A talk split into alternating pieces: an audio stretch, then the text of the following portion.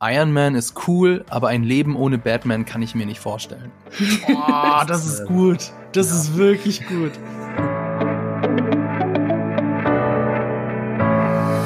Hallo und herzlich willkommen zum Podcast Die Quadrataugen powered by Vodafone.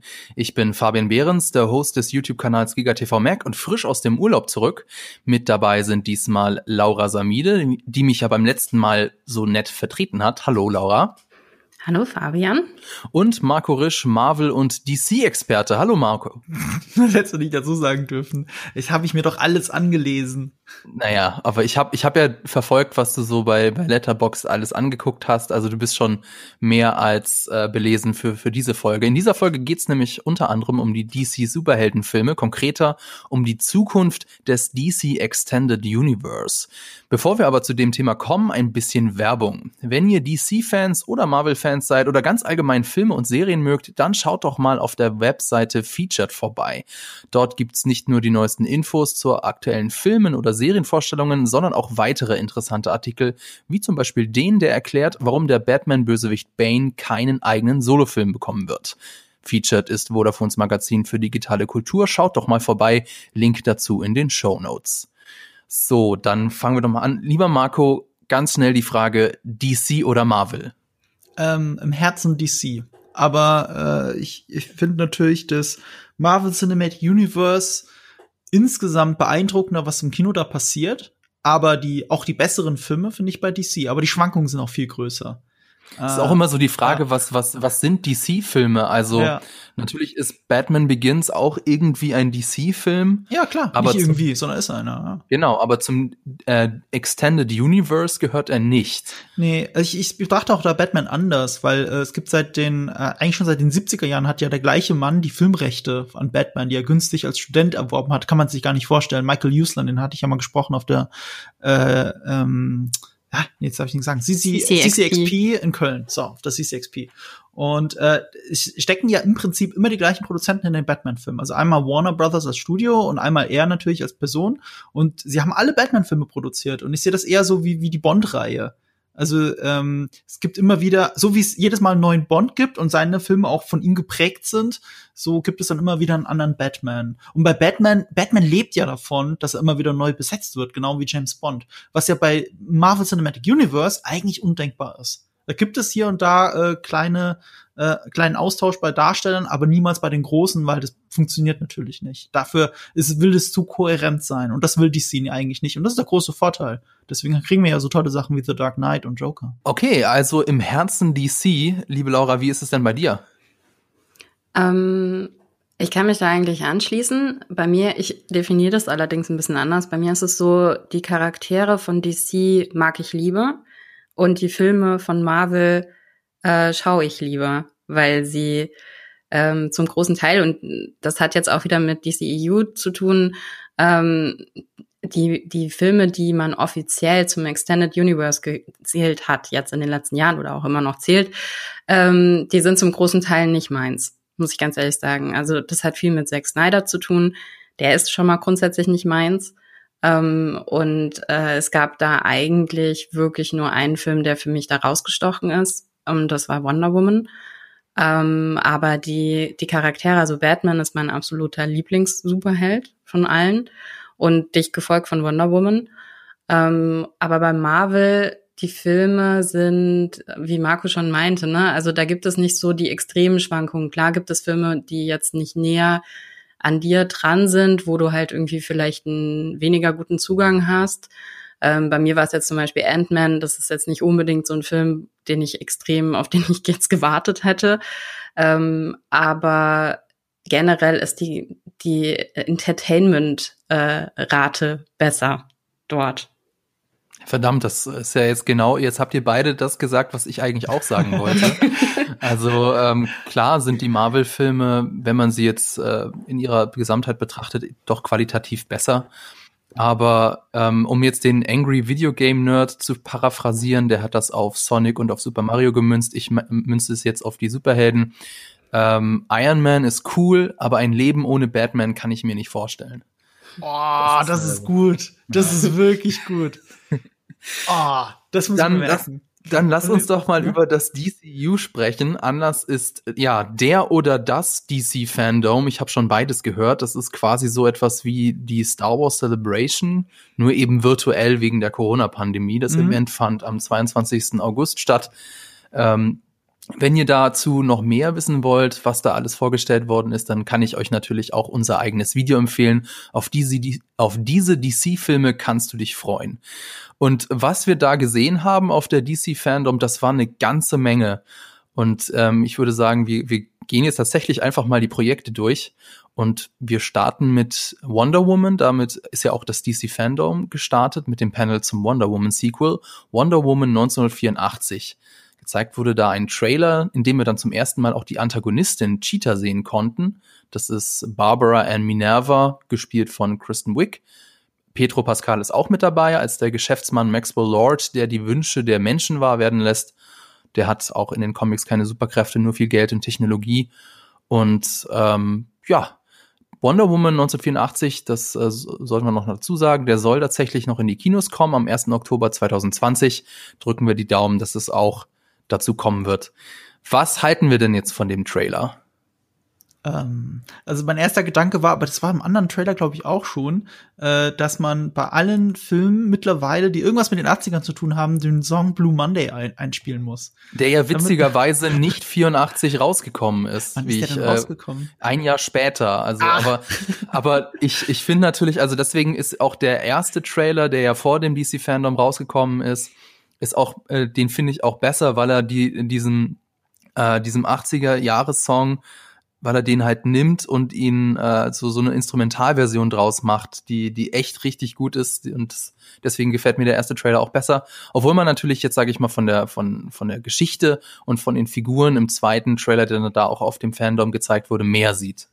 Ja, vielleicht sogar zu viel sieht. Also ich habe ich hab gehört, also man hat Kristen Wiig nicht zum ersten Mal dort gesehen, aber äh, zum ersten Mal als verwandelte Cheetah. Mhm. Und äh, das fand ich sogar ein bisschen enttäuschend. Das war so ein bisschen zu viel CGI und äh, das sollte man nicht im Trailer zeigen. Gut, dafür bin ich dann auf den Film vorbereitet. Weil das ist wirklich, das sah ein bisschen aus wie bei Black Panther, der Endkampf. Das fand ich oh sehr oh ja, enttäuschend, das so zu sehen.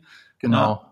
Das ist ja tatsächlich auch ähm, von auch von Leuten, die sagen, Black Panther ist ein toller Film, aber das ist so der universelle Kritikpunkt. Dieses der CGI-Kampf was aber auch daran liegt, da ähm, haben wir, glaube ich, schon mal drüber gesprochen, dass die äh, CGI-Künstler halt zu wenig Zeit hatten.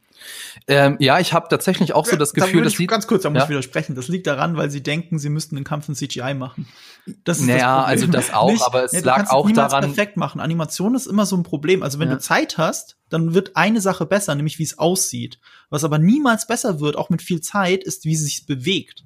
Das ist so ein, so ein, so ein Grundsatzproblem von Animation. Ähm, da gibt es so eine schöne Parabel dafür, wenn du einen Ball fallen lässt und wie du das animieren würdest. Das ist extrem schwer, ihn so fallen zu lassen, dass er immer wieder auftopft und wieder runterfällt, dass es realistisch ist. Das ist so ein, so, so, so ein Paradigma für, äh, für Animatoren, sich daran zu orientieren. Und wenn du halt nur vor einem Computer sitzt und irgendwie was animieren sollst, aber gar keine Referenz in der Wirklichkeit hast, also zum Beispiel Schauspieler, die das wirklich machen, von mir aus mit grünen Punkten übersät, dann hast du wirklich Probleme damit, es irgendwie realistisch aussehen zu lassen. Mir fällt auch gar, fast gar kein Beispiel in der Filmgeschichte ein, wo sie es mit 100% Greenscreen wirklich hingekriegt haben, dass es als 100% echt äh, äh, erkannt wird. Nicht Greenscreen, sorry, 100% CGI.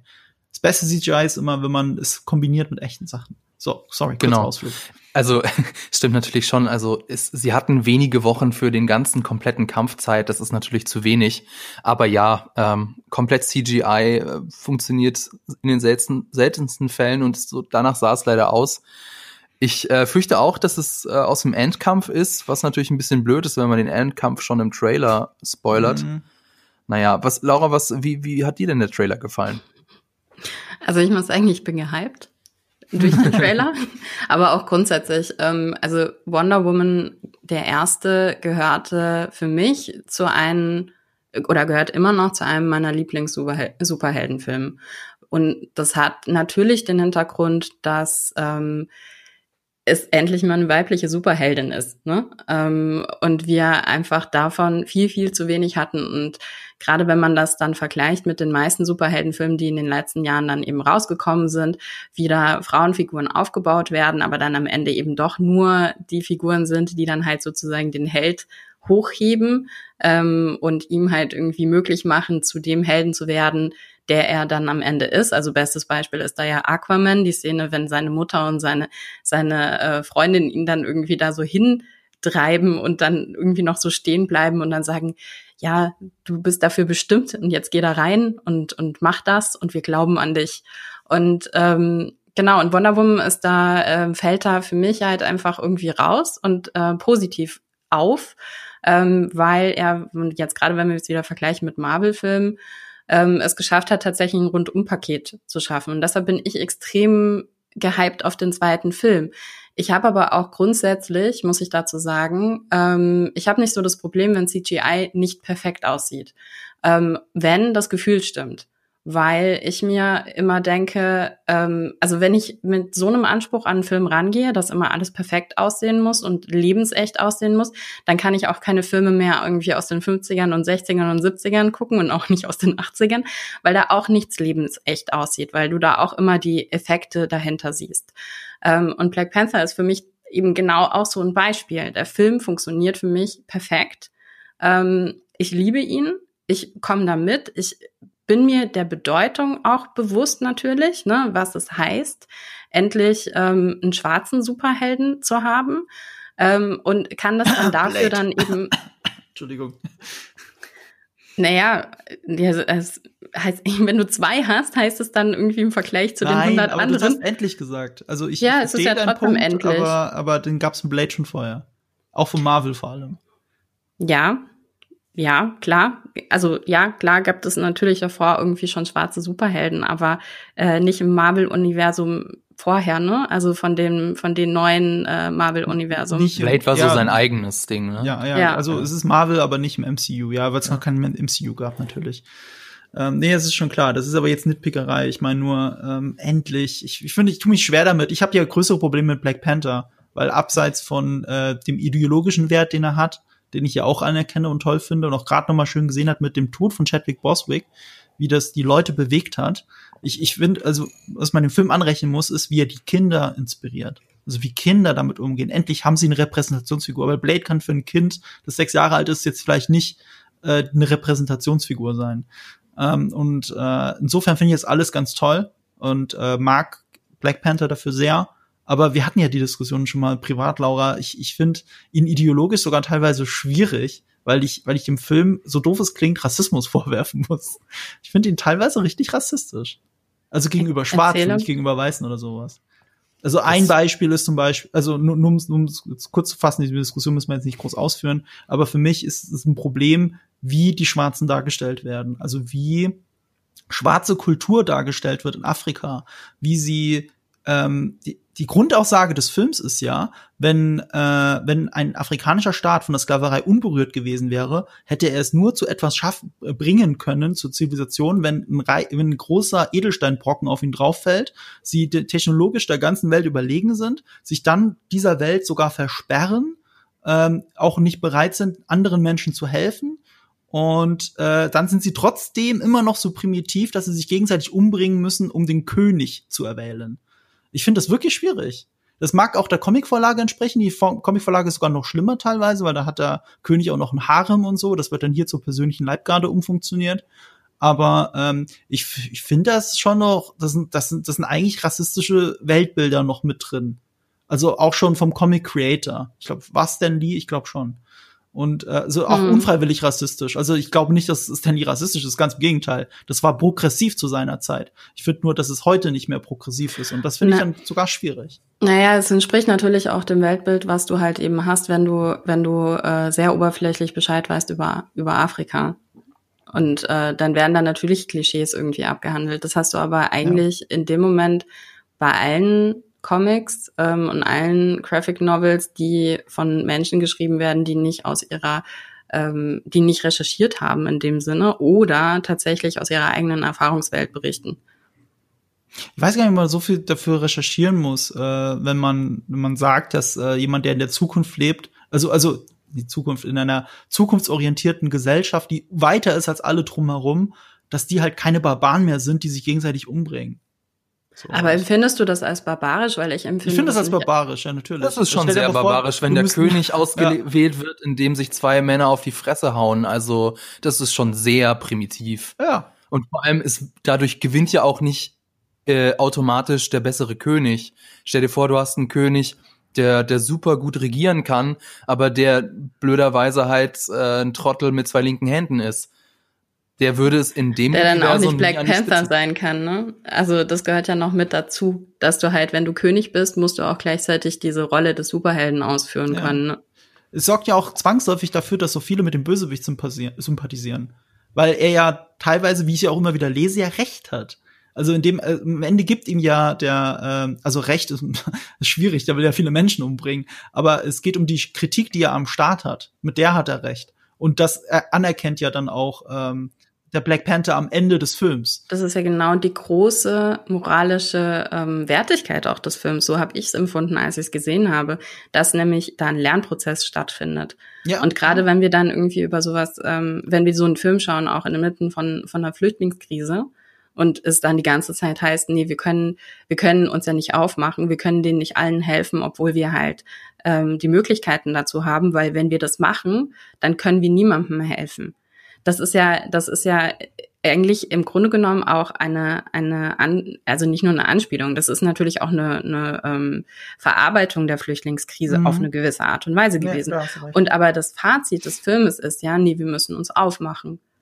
Und aber auch, Entschuldigung, da muss ich, da muss ich auch wieder rein. Nein, sorry, jetzt muss ich, jetzt äh, muss ich gleich wieder dazwischen grätschen. Das ist mir auch aufgefallen, dass viele der Marvel-Filme so eine ideologische Feigheit haben. Also man traut sich nicht oder man ist nicht in der Lage oder wie auch immer, äh, sich mit kritischen Themen äh, ideologisch auseinanderzusetzen. Ähm, bei Thanos ist es eben die, äh, so ja dieses ähm, ökologische, der, der, der, das, diese Umweltmessage, äh, wir sind zu viele Menschen, wir müssen einfach die Hälfte umbringen und dann ist alles wieder gut. Das, auch diese Sichtweise wird ja in den Filmen nie gechallenged. Genauso wie ähm, auch die, die Sichtweise, wir müssen uns abschotten, dann geht's uns gut und wenn wir die Welt hineinlassen, dann lassen wir auch die Probleme hinein. Das sind so Phrasen, die haben eins zu eins die Rechten übernommen. Und diese Sichtweise wird während des ganzen Films nie irgendwie in Frage gestellt. Black Panther sagt nur, ich bin gegen dich, weil deine, ähm, deine, deine Herangehensweise zu extrem ist. Es wird nie gesagt, nein, du hast Unrecht, weil. Und das muss ich auch dem, dem Film ankreiden, dass er sich da äh, dass er da ein bisschen feige ist, weil nämlich der Bösewicht praktischerweise halt natürlich ins Extreme überschwingt und man ihn allein deswegen schon bekämpfen kann oder als böse abstempeln kann. Aber es wird, es gibt nicht diese Auseinandersetzung mit dem Kernproblem. Da Aber das ist doch genau, das ist doch genau das, was eigentlich Black Panther den ganzen Film über macht er setzt sich genau mit diesem Problem auseinander. Seine Schwester hat eine andere Meinung dazu. Ähm, sein, seine ähm, Freundin hat eine andere Meinung dazu. Ähm, und genau damit wird er immer wieder konfrontiert. Ja, aber was, ja, meinetwegen, aber wo steht, ist denn jetzt der, äh, wo kommt dann Black Panther selbst auf eine andere Meinung oder wo challenged er äh, den, den Bösewicht in seiner, äh, in seiner Weltvorstellung? Das passiert nicht. Sie bekämpfen sich mit Fäusten, weil sie sich mit Worten, weil sie sich das nicht zutrauen, sich mit Worten zu bekämpfen. Naja, die Verhandlung äh, findet schon auch mit Worten statt, aber natürlich nicht so konkret, wie wir uns das gerne wünschen würden. Ne? Also ich meine, die Verhandlung findet ja auch schon zwischen, zwischen dem Vater, dem ehemaligen König und seinem Bruder statt, der ja genau eben die gleiche Meinung vertritt, ne? dass man eben sich öffnen muss ähm, und ähm, das dann eben auch an seinen Sohn weitergegeben hat. Und da findet schon eine Verhandlung statt. Ähm, und das finde ich auch das, also wie gesagt, also ich bleib dabei, das ist für mich das Interessante des Films und das, wo er auch eine Wertigkeit bekommt, dass das überhaupt erst angesprochen wird und dass da verschiedene Meinungen vertreten werden. Es ist natürlich nicht besonders konkret, das gebe ich euch so. Ne? Also das ist, äh, man könnte da sehr viel konkreter dran gehen, man könnte sehr viel konkreter ähm, auch sagen, worum geht's hier wirklich. Man könnte natürlich auch ein, äh, eine Diskussion zwischen den beiden einführen. Das findet dann wiederum auf der visuellen Ebene statt, indem die sich dann halt eben prügeln. Aber das, die Thematik ist ja trotzdem drin und die Thematik wird trotzdem verhandelt. Aber ich habe, aber es, mir fällt kein Argument ein. Also die einzigen Argumente, die mir jetzt im Kopf geblieben sind, sind die Argumente der Gegenseite. Und ähm, jetzt ist es aber schon so, jetzt sind es über zehn Minuten reden wir jetzt über Black Panther, obwohl wir eigentlich über Wonder Woman reden wollten. Ja, ich, Deswegen ich wollte ich noch mal eine Parallele zu äh, Blade und äh, Black Panther ziehen. Und zwar ähm, ich wollte in einem Artikel, wollte ich von, von Giga TV Merk, wollte ich auch schreiben, äh, Wonder Woman, der erste äh, Superheld in, der eigenen, in einem eigenen Film, aber das ist ja Quatsch, weil es gab ja bereits äh, vor Wonder Woman gab es ja schon Filme mit Superheldinnen in der Hauptrolle, zum Beispiel Elektra von 2005. Mhm. Der ist aber halt von einem Mann inszeniert und von Männern geschrieben worden während ja Wonder Woman von einer Regisseurin inszeniert worden ist. Du hast vorhin äh, gesagt, Laura, man merkt zum Beispiel bei Black Panther, dass das von Menschen ähm, sich erdacht worden ist, die aber nicht aus dem gleichen Kulturkreis kommen. Jetzt würde ich das mal äh, bei Wonder Woman so auf, auf das Geschlecht münzen. Merkt man denn hier, dass es von jemandem inszeniert ist, der eben äh, dem gleichen Geschlecht angehört? Meiner Meinung nach ja. Ähm, das hat wiederum was mit Male Gaze zu tun und wie das inszeniert ist. Weil du kannst natürlich, wenn du ähm, Amazonen hast, die da mit knappen Kostümen durch die Gegend laufen, dann kannst du das auch ganz anders inszenieren. Und das haben wir auch schon ganz anders gesehen. Ähm, ich, ich merke das dem Film an und ich muss auch sagen, also was für mich tatsächlich ein krasser Moment war und was ich auch, ähm, was auch Patty Jenkins zum Beispiel, also die Regisseurin, gesagt hat, was ihr auch als Feedback immer wieder gegeben wurde, wenn man da das erste Mal ähm, die Amazonen kämpfen sieht.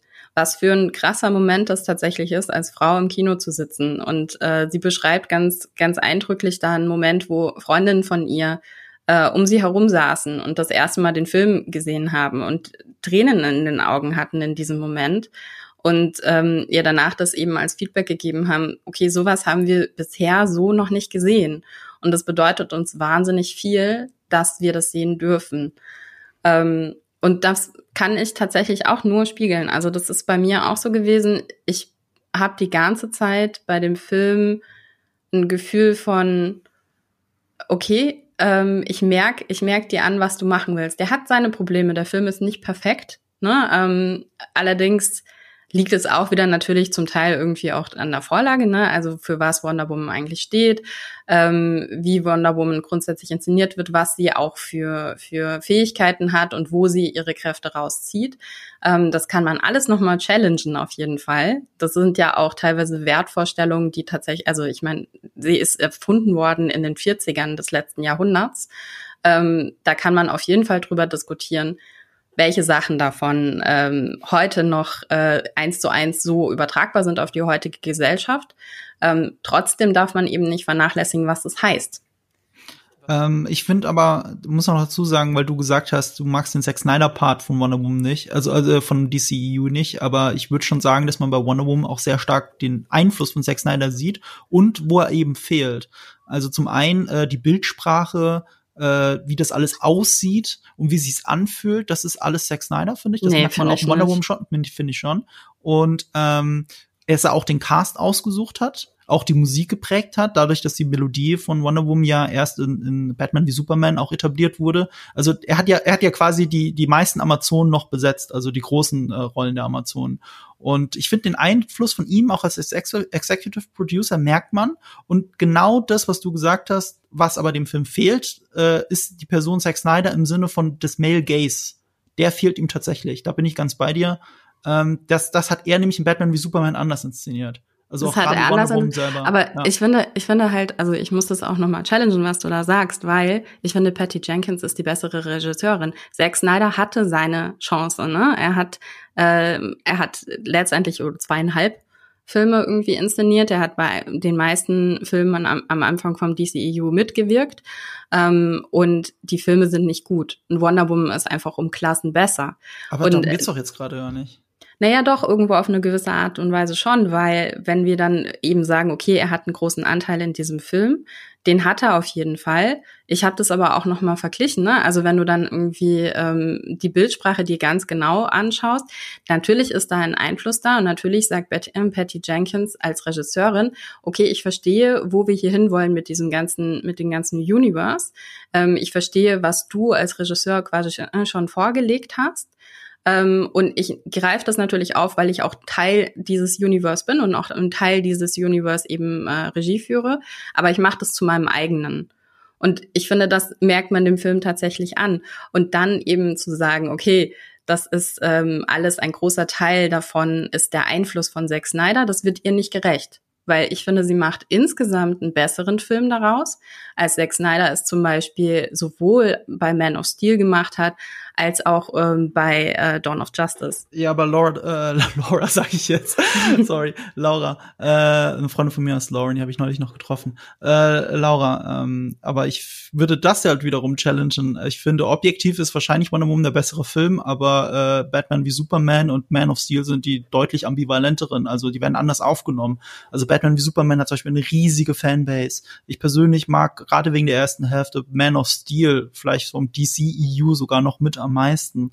Ähm, das, es ist jetzt schwer, das jetzt so, so, so dahinzustellen. Ich finde, Wonder Woman ist an vielen Stellen sehr beliebig, wirkt aber durch die, durch, äh, ich weiß nicht schon, die ideologische Grundhaltung oder die Progression gewinnt er halt so viel. Und wie er Wonder Woman darstellt, eben alles, was du auch schon gesagt hast, das, das macht der Film wirklich toll ähm, würde trotzdem behaupten, dass mir ein Batman wie Superman am Ende des Tages trotz der so vielen großen Schwächen mehr gibt. Aber das ist auch erst über die Jahre gewachsen. Daher kommt ja auch diese Zack Snyder Bewegung, dieses äh, die, diese Forderung nach dem Snyder Cut, weil äh, dieser Film überraschend gut gealtert ist. Also ich gerade wenn gerade wenn Zeit vergangen ist, kann man dem so viel das verzeihen und dann dann das viele Gute da rausziehen. Also da ich, ich finde, was so was du beschrieben hast, dieser Moment, wo die Amazonen zum ersten Mal kämpfen, das ist halt Zack Snyder pur, halt bloß mit Frauen. Das, was er an 300 gemacht hat, hat er, äh, wurde dann hier von Patty Jenkins wiederholt. Und das ist ja auch okay.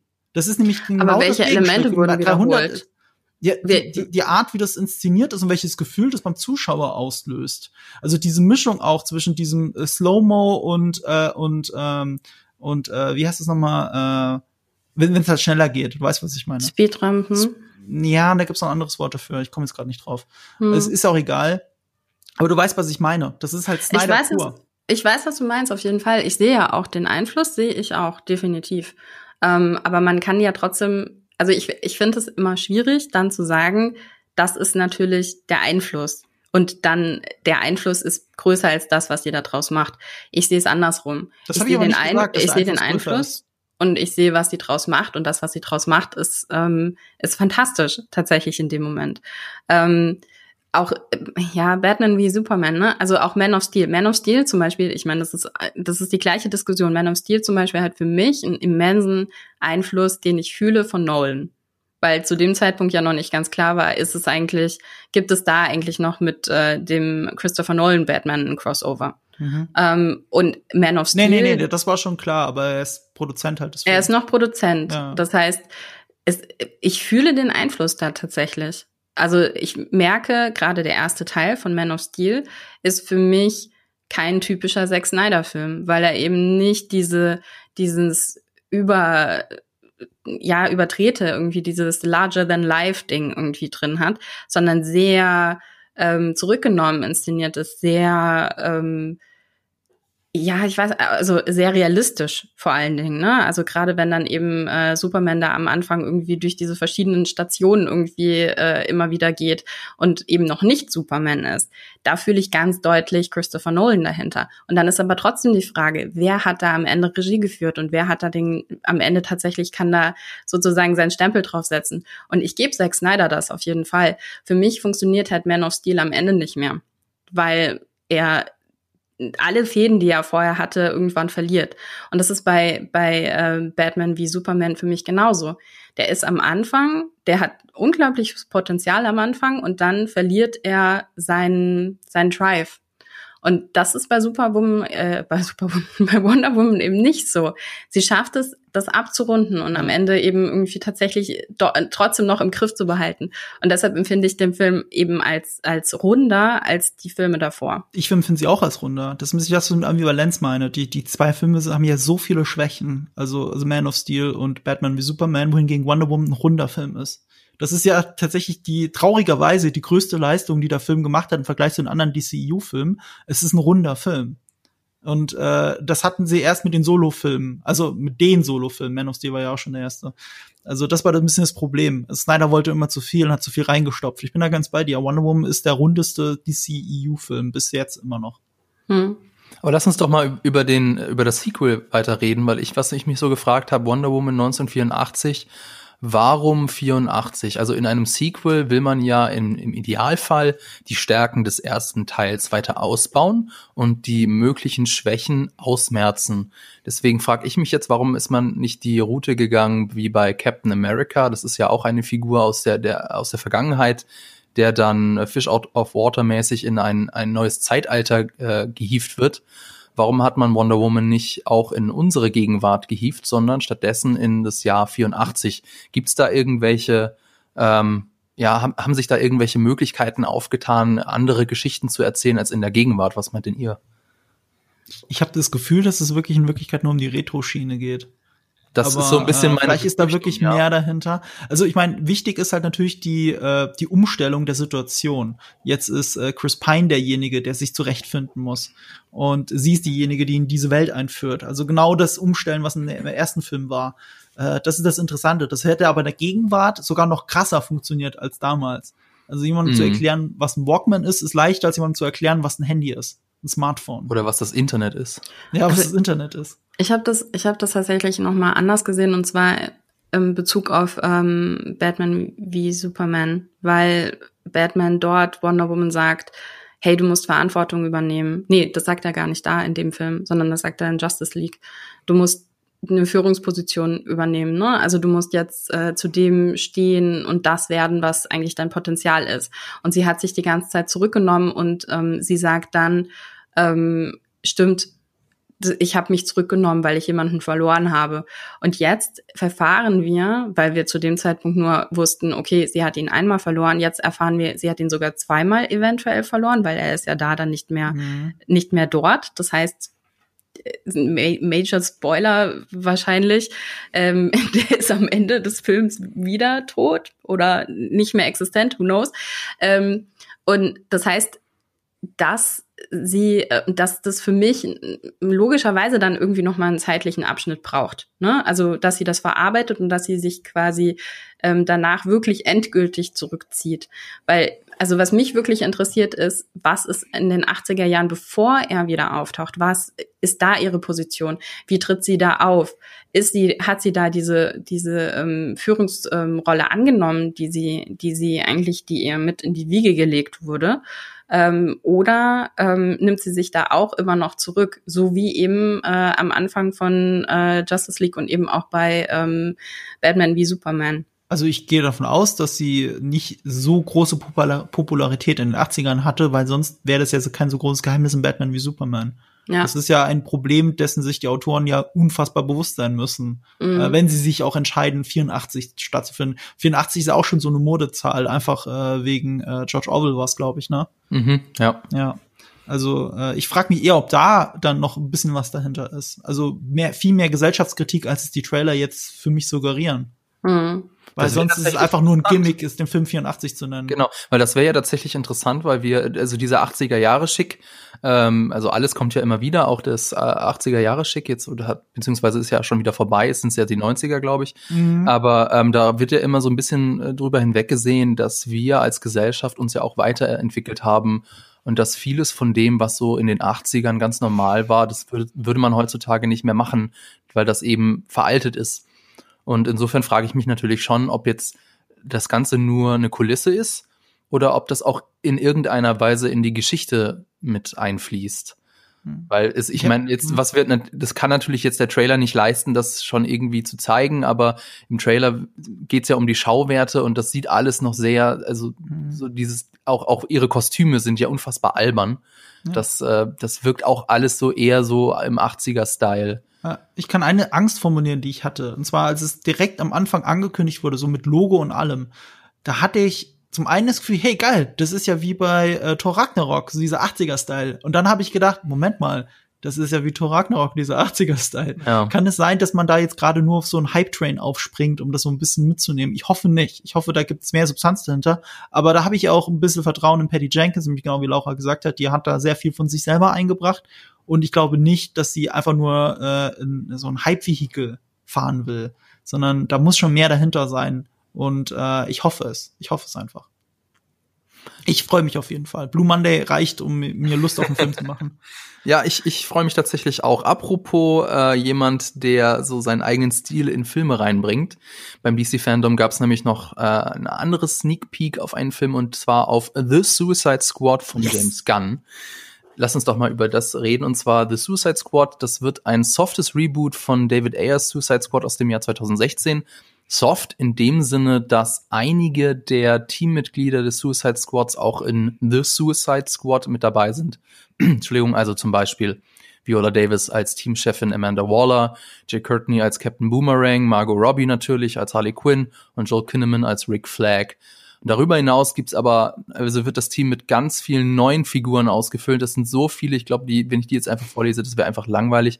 Ich lese einfach noch mal ein paar, paar Highlights vor. Zum Beispiel Idris Elba natürlich als Bloodsport, John mhm. Cena als Peacemaker, ähm, besonders äh, hervorgetan hat äh, aus dem aus dem Trailer der ja kein echter Trailer ist, sondern eigentlich nur eine Vorstellung der Figuren. David Dastmalchian als Polka Dot Man. Auf den ja, freue ich mich besonders. Ist besonders spannend. Dann Nathan Fillion als TDK. Da vermuten schon die Fans, dass das vielleicht ein Spin des ja berüchtigten Armfall of Boys sein könnte. Also es, der, der die grandiose Fähigkeit hat, seinen Arm abzunehmen und damit Leute tot zu prügeln. Genau. Das ist alles. Das, das ist alles. alles was er kann. Aber also Nathan Fillion hat schon gesagt, er, er weiß davon nichts. Mal sehen, ob das jetzt irgendwie äh, ob das nur so äh, Marketinggelaber ist oder ob es tatsächlich was Neues ist. Dann soll James auch Gunn hat es dem ja? dementiert tatsächlich. Okay. James Gunn hat offiziell dementiert, dass es Armfall of Boy ist. Aber ähm, man, man, man kann vermuten, dass es dann nur so ein Trick ist, weil das TDK muss ja für irgendwas stehen. TDK steht traditionellerweise für The Dark Knight. Hm. Und es wird ja wohl schlechter The Dark Knight Nein. sein. Ähm, es könnte aber stehen für The Detachable Kid. Ah, ja, also man sieht ja auch schon im Trailer, in dem äh, jede Figur hat ja so ihr eigenes ja. Logo und da sieht man ja auch die beiden Arme mit so dem mhm. Stumpen, wo der Knochen rausguckt. Genau. Mal sehen. Ja. Wer auch wohl mitmacht in einer noch unbekannten Rolle ist Taika Waititi zum Beispiel. Auch ganz spannend. Und bei diesem ganzen, also an diesem an dieser riesigen äh, Besetzungsliste, da frag ich mich natürlich, wird The Suicide Squad einen Deadpool 2 abziehen und nach fünf Minuten ist von diesem riesigen Cast nur noch die Hälfte übrig. Was meint denn ihr? Ich kann dir genau sagen, was er abziehen wird. Und zwar hat er als das große Vorbild auf dem DC-Fandom, das ich übrigens mit Spannung verfolgt habe, wirklich die ganzen Stunden bis tief in die Nacht, ähm, die, als, groß, als großes Ding hat er im Fandom gesagt, dass Suicide Squad als großes Vorbild The Dirty Dozen hat. Das dreckige Dutzend. Ein mhm. Kriegsfilm Ende der 60er Jahre, der auch in Glorious Bastards sehr stark inspiriert hat. Wo eben Kriegsverbrecher äh, die Chance kriegen auf Straferlass, indem sie hinter den feindlichen Linien abspringen, um ein äh, ein von Nazis besetztes Schloss äh, äh, in die Luft zu jagen. Also eigentlich alle Nazis darin umzubringen. Ähm, es fühlt sich sehr trashig an, ist gleichzeitig, es ist nicht wirklich ein Kriegsfilm, sondern eher ein Heist-Movie im Kriegsszenario, auch wie in Glorious Bastards. Ich glaube sogar eher ein Agentenfilm, da über den ja, äh, Dirty ja. Dozen haben wir nämlich in einem von unserem Agenten-Specials drüber geredet. Ja, es gibt auch einen sehr ähnlichen Film, der heißt Agenten sterben einsam und oder der Atlas gelandet, wahrscheinlich sogar beide, die, die das auch so zum Thema haben, so ziemlich genau sogar. Berg, Nazis, Schloss und äh, ja, es ist, fühlt sich dann auch an wie Agentenfilm. Aber in Dirty Dozen haben sie es so gelöst, gelöst. Es sind zwölf äh, Kriegsverbrecher plus die Anführer, ich glaube drei Offiziere, also 15 Menschen. Und am Ende des Films, nach zweieinhalb Stunden ungefähr, der sich wirklich auch Zeit nimmt, Charaktere einzuführen, Ausbildung und so weiter, und dann die letzte Stunde die Mission, am Ende des Films leben noch drei. Und die sterben halt nicht wie die Fliegen gleich am Anfang, sondern äh, der, der, der, der setzt halt diese Mission um und nach und nach stirbt einer nach dem anderen. Und in dem Behind the Scenes zu Suicide Squad, was sie auch auf dem Fandom gezeigt haben, sagt auch Rick Flag, also Joel Kinnaman, ganz, ganz offensiv in die Kamera, don't get too attached. Ja. Also die, die werden. Das Interessante ist, dadurch, dass sie so prominent besetzt sind und so interessant besetzt sind, mit so interessanten Figuren, ist es auch schwer vorherzusehen, wer sterben könnte und wie. Also oder wann. Also ähm, das hat auch James Gunn als großes, äh, wie soll ich sagen, als, als, als große Befreiung gesehen, dann diese verrückten Figuren zu nehmen, die sonst keiner kennt. Die gibt's alle schon in den Comics, fast alle. Also wie gesagt, TDK weiß man nicht. Ähm, und die sind aber gleichzeitig so unbekannt, so ähnlich wie bei Guardians of the Galaxy, dass man sie neu entwickeln kann für den Zuschauer und der Zuschauer sich mit denen anfreunden kann und dann überrascht sein könnte, wenn sie halt sterben oder was auch immer. Also er hat einfach Freiheiten als Autor, mit denen zu machen, was er will, weil der Zuschauer keine Erwartung hat. Und das ist halt befreiend. Und ja, wie gesagt, wenn man dann Dirty Dozen als Beispiel nimmt, dann gehe ich davon aus, dass viele, viele sterben werden. Laura, du hast, äh, sehe ich gerade bei Letterbox, dem Suicide Squad einen Stern gegeben. ich vermute mal, dich, äh, du freust dich auch auf äh, das softe Reboot, oder? Du weinst dem Alten keine Träne nach. Ich habe den das erste Mal dieses Wochenende gesehen. Ich hatte so ein schlechtes Bauchgefühl, als ich den Trailer gesehen hatte damals, dass ich ein riesengroßen Bogen um diesen Film gemacht habe. Und nachdem ich ihn jetzt dieses Wochenende erstmalig mir angeschaut habe für diesen Podcast, war ich so, mhm, ich weiß, dass das besser gewesen wäre, wenn ich den nicht gesehen hätte. ich ihn wirklich unfassbar langweilig fand. Also ich fand ihn, es ist noch nicht, der ist noch nicht mal nur schlecht, der ist einfach langweilig. Deshalb ja, auf jeden Fall. Ich freue mich auf jeden Fall, ähm, wenn man das nimmt, weil es hat natürlich genial viel Potenzial ähm, und da was Geiles draus macht. Und ich freue mich auf Polka Dot Man. Ja, ich, was ich halt geil finde an dem Film, das kann man gar nicht äh, genug herausstellen. Das ist ein B-Movie-Trash-Film, aber High Production Value, DCEU, krasser Cast. Ich, das hat man in dieser Form, glaube ich, noch nie gemacht. Es gibt hm. keinen kein Film im Marvel Cinematic Universe oder im DC Extended Universe, der der diese Production Value mit so viel absichtlichem Trash verbindet. Also Thor Ragnarok hat das im Ansatz gemacht, aber er hat ja auch nicht ein, ein, ein expandable Cast äh, zusammengetrommelt aus lauter, äh, gut, das sind jetzt nicht die allergrößten Filmstars, aber Nathan Fillion zum Beispiel. Oder irgendwo ist ja auch Taika Waititi drin ähm, solche Leute und dann auch so viel an, an wie soll ich sagen, es, es lehnt ja trotzdem irgendwie so ein bisschen an Guardians of the Galaxy an. Zum Beispiel äh, Sean Guns, äh, James Gunns Bruder Sean Gunn, der in Guardians of the Galaxy Rocket Raccoon am Set gesprochen und gespielt hat und später das an Bradley Cooper nachvertont, der spielt hier eine ähnliche Figur anscheinend, Weasel, auch eine animierte äh, Ratte, große Ratte, äh, oder Wiesel eigentlich, sorry, ist ja keine Ratte, äh, am Set und das ist, das wirkt dann so ein bisschen auf, auf eine Metaebene wie, jetzt kriegt Rocket Raccoon, also der echte Rocket Raccoon kriegt jetzt hier seine Chance nochmal und wird vielleicht getötet von James Gunn. Also, das ist alles total crazy. Ich, ich, ich bin richtig, ich bin richtig großer Vorfreude. Der erste Teaser, der wirklich nur ein Character Reveal ist, hätte nicht besser sein können in meinen Augen. Den habe ich sehr oft gesehen. Die Musik ist auch einfach cool. Das, ja, äh, richtig. Die Musik ist cool, da fängt schon an. James Gunn. Coole Musik. Ach ja, James Gunn. Ja. Und ich finde, er hat auch die richtigen Lehren gezogen aus dem alten Suicide Squad. Also Laura hat ja sehr recht, dass der eigentlich, eigentlich, es ist objektiv kein guter Film in keiner Welt. Es gibt ein paar Sachen daran, die ich aber mag so ein paar Ideen, äh, ein paar der Charaktere. Ich mag nur nicht, was der Film damit macht. Und ich finde es eigentlich ganz cool, dass er jetzt zum Beispiel eine Harley Quinn nimmt. Und da zum Beispiel, auch May Gaze hat ja Laura angesprochen, ist in Suicide Squad 1 super stark, gerade bei ihr. Äh, äh, das wird dann endlich durch äh, Birds of Prey ein bisschen zurückgenommen. Und was äh, James Gunn für Harley Quinn versprochen hat, ist dieses Back to the Roots, wie sie in der Serie dargestellt wird. Und äh, das Kostüm ist auch daran angelehnt. Das ist auch ein bisschen angelehnt an die Videogames, an Injustice 2. Ähm, das ist halt weniger, das ist nicht so male-gazig. Es ist wirklich, äh, das ist immer noch ein Hofner-Kostüm und, und da geht es nicht darum, so viel Haut wie möglich zu zeigen. Und gleichzeitig ist es aber Harley Quinn und alles, was Harley Quinn ausmacht. Äh, nur als Beispiel. Ich fand mhm. auch Amanda Waller ist eine der interessantesten Figuren im ersten Film noch. Und James Gunn hat sich geoutet, dass das seine absolute Lieblingsfigur in Suicide Squad war, seit dem ersten Comic. Also der erste richtige Suicide Squad Comic kam Ende der 80er, glaube ich, 87 oder sowas. Und äh, er, er liebte daran, dass Amanda Waller so ein Anti-Hero ist äh, und gleichzeitig eine Frau, eine starke schwarze Frau. Auch, auch noch auch noch füllig. Das gab's in den Comics vorher so nicht. Deswegen ist das seine absolute Lieblingsfigur. Ähm, und ich fand auch schön, dass sie Rick Flag genommen haben, der zwar im ersten Film total albern ist, finde ich. Das liegt aber daran, weil Joel Kinnaman ihn, finde ich, als einzige Figur im ganzen Film ernst gespielt hat. Der war der Einzige, der seine Rolle ernst genommen hat. Im Guten wie im Schlechten, weil irgendwie hat es auch zum Film nicht gepasst. Und jetzt nimmt er aber diesen Typen, der das total ernst nimmt und steckt ihn in ein gelbes, knallgelbes Shirt, genau wie in den Comics. Und, äh, und Will Smith war eine gute Idee, aber ich finde, es hat nicht funktioniert. Das war zu sehr Will Smith, als anstatt dass es Deadshot war. Hm. Und äh, angeblich hat ja das Studio dann Idris Elba als Nachfolger besetzt für Deadshot. Und was dann äh, James Gunn gemacht hat, äh, äh, was James Gunn daraus gemacht hat, war, er hat ihm lieber Bloodsport auf den Leib geschrieben. Und das hat er so angeblich auch noch nie gemacht. Er hat gemeint auf Twitter, er hätte noch niemals eine Rolle für einen Schauspieler mit, einem festen Schauspieler im Hinterkopf geschrieben, ohne sich vorher mit dem Schauspieler getroffen zu haben. Und angeblich hätte Idris Elba all seine Erwartungen noch mal übertroffen. Und da freue ich mich richtig drauf, weil ich glaube, Idris Elba wäre quasi der Deadshot, den ich gerne gehabt hätte. Und der heißt dann halt Bloodsport. Eine Fähigkeit ähnlich, weil es auch jemand, der einfach toll schießt und Superman mal verletzt hat mit einer Kryptonitkugel. Genau. Ich hätte ja eigentlich Idris Elba gerne mal als Batman gesehen, aber das wird ja jetzt dann nicht mehr passieren. Wahrscheinlich eher nicht, nee. also, äh, muss man sagen, DC Multiverse ist alles möglich. Stimmt. Weil, weil du weißt ja nicht, was mit Flashpoint passiert. Ja. Also ich meine, zum Beispiel, wir werden ja später noch drüber reden, aber Michael Keaton ist ja auch im Raum. Aber Michael Keaton wurde nie offiziell bestätigt, die können sonst jemanden dahin stellen als Batman.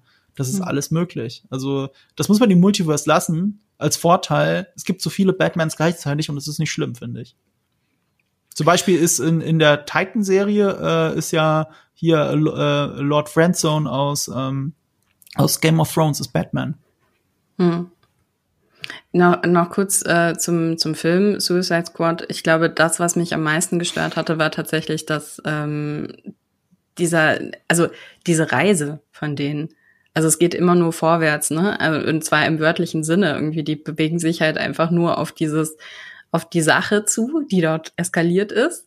Ähm, und das ist alles. Da passiert sonst nichts. Und das fand ich so, oh, das hat mich echt aufgeregt. Und äh, wegen äh, ähm, Harley Quinn und Margot Robbie, das musst du auch erstmal bringen, dass ähm, die Schauspielerin selbst ähm, sagt, sie hat sich unwohl gefühlt in diesem, in diesem Kostüm. Und sie hat mhm. es dann aber trotzdem gemacht und war extrem froh, als sie dann eben jetzt bei Birds of Prey tatsächlich ein Kostüm hatte, wo sie das Gefühl hatte, okay, da kann ich, also da bin ich ich, da kann ich mich drin wohlfühlen, da kann ich diese Rolle wirklich auch irgendwie so verkörpern, wie ich sie auch irgendwie für mich irgendwie definiert habe. Und das hat bisher mit dem Äußeren immer nicht zusammengepasst. Das fand ich eine extreme Aussage tatsächlich, weil das musst du erstmal tatsächlich als Regisseur übersehen ja, also David Ayer äh, ist das schwierig gewesen. Also und auch unter schwierigen Bedingungen muss man jetzt aber auch sagen. Der hat unter Zeitdruck gedreht, der hat den ersten Drehbuchentwurf genommen, damit ist er in den Dreh gegangen. Also Warner hat ihn ganz schön unter Druck gesetzt. Äh, ich bin froh, dass Warner eingesehen hat, dass das anscheinend alles nichts bringt und dass man da jetzt anders rangehen muss und sich dann einen James Gunn zum Beispiel geschnappt hat und ihn mit sehr viel Freiheiten ausgestattet hat. Die hat dann David Ayer zum Beispiel nicht. Mhm. Ähm, aber ich will es auch nicht zu sehr verteidigen. Ich finde, David Ayer ist, ist jemand, auch wenn man den sieht und wie er sich gibt, ist jemand, der vor Testosteron geradezu strotzt. Der, der liebt es halt, äh, muskulöse Leute mit, mit modifizierten großen Kanonen in, in, in, in, in so Squad-Missionen zu schicken. Insofern war Suicide Squad konsequent, ja, aber das mittendrin hat er halt ja den Male Gaze auf Harley Quinn. Also ich finde es auch schwierig.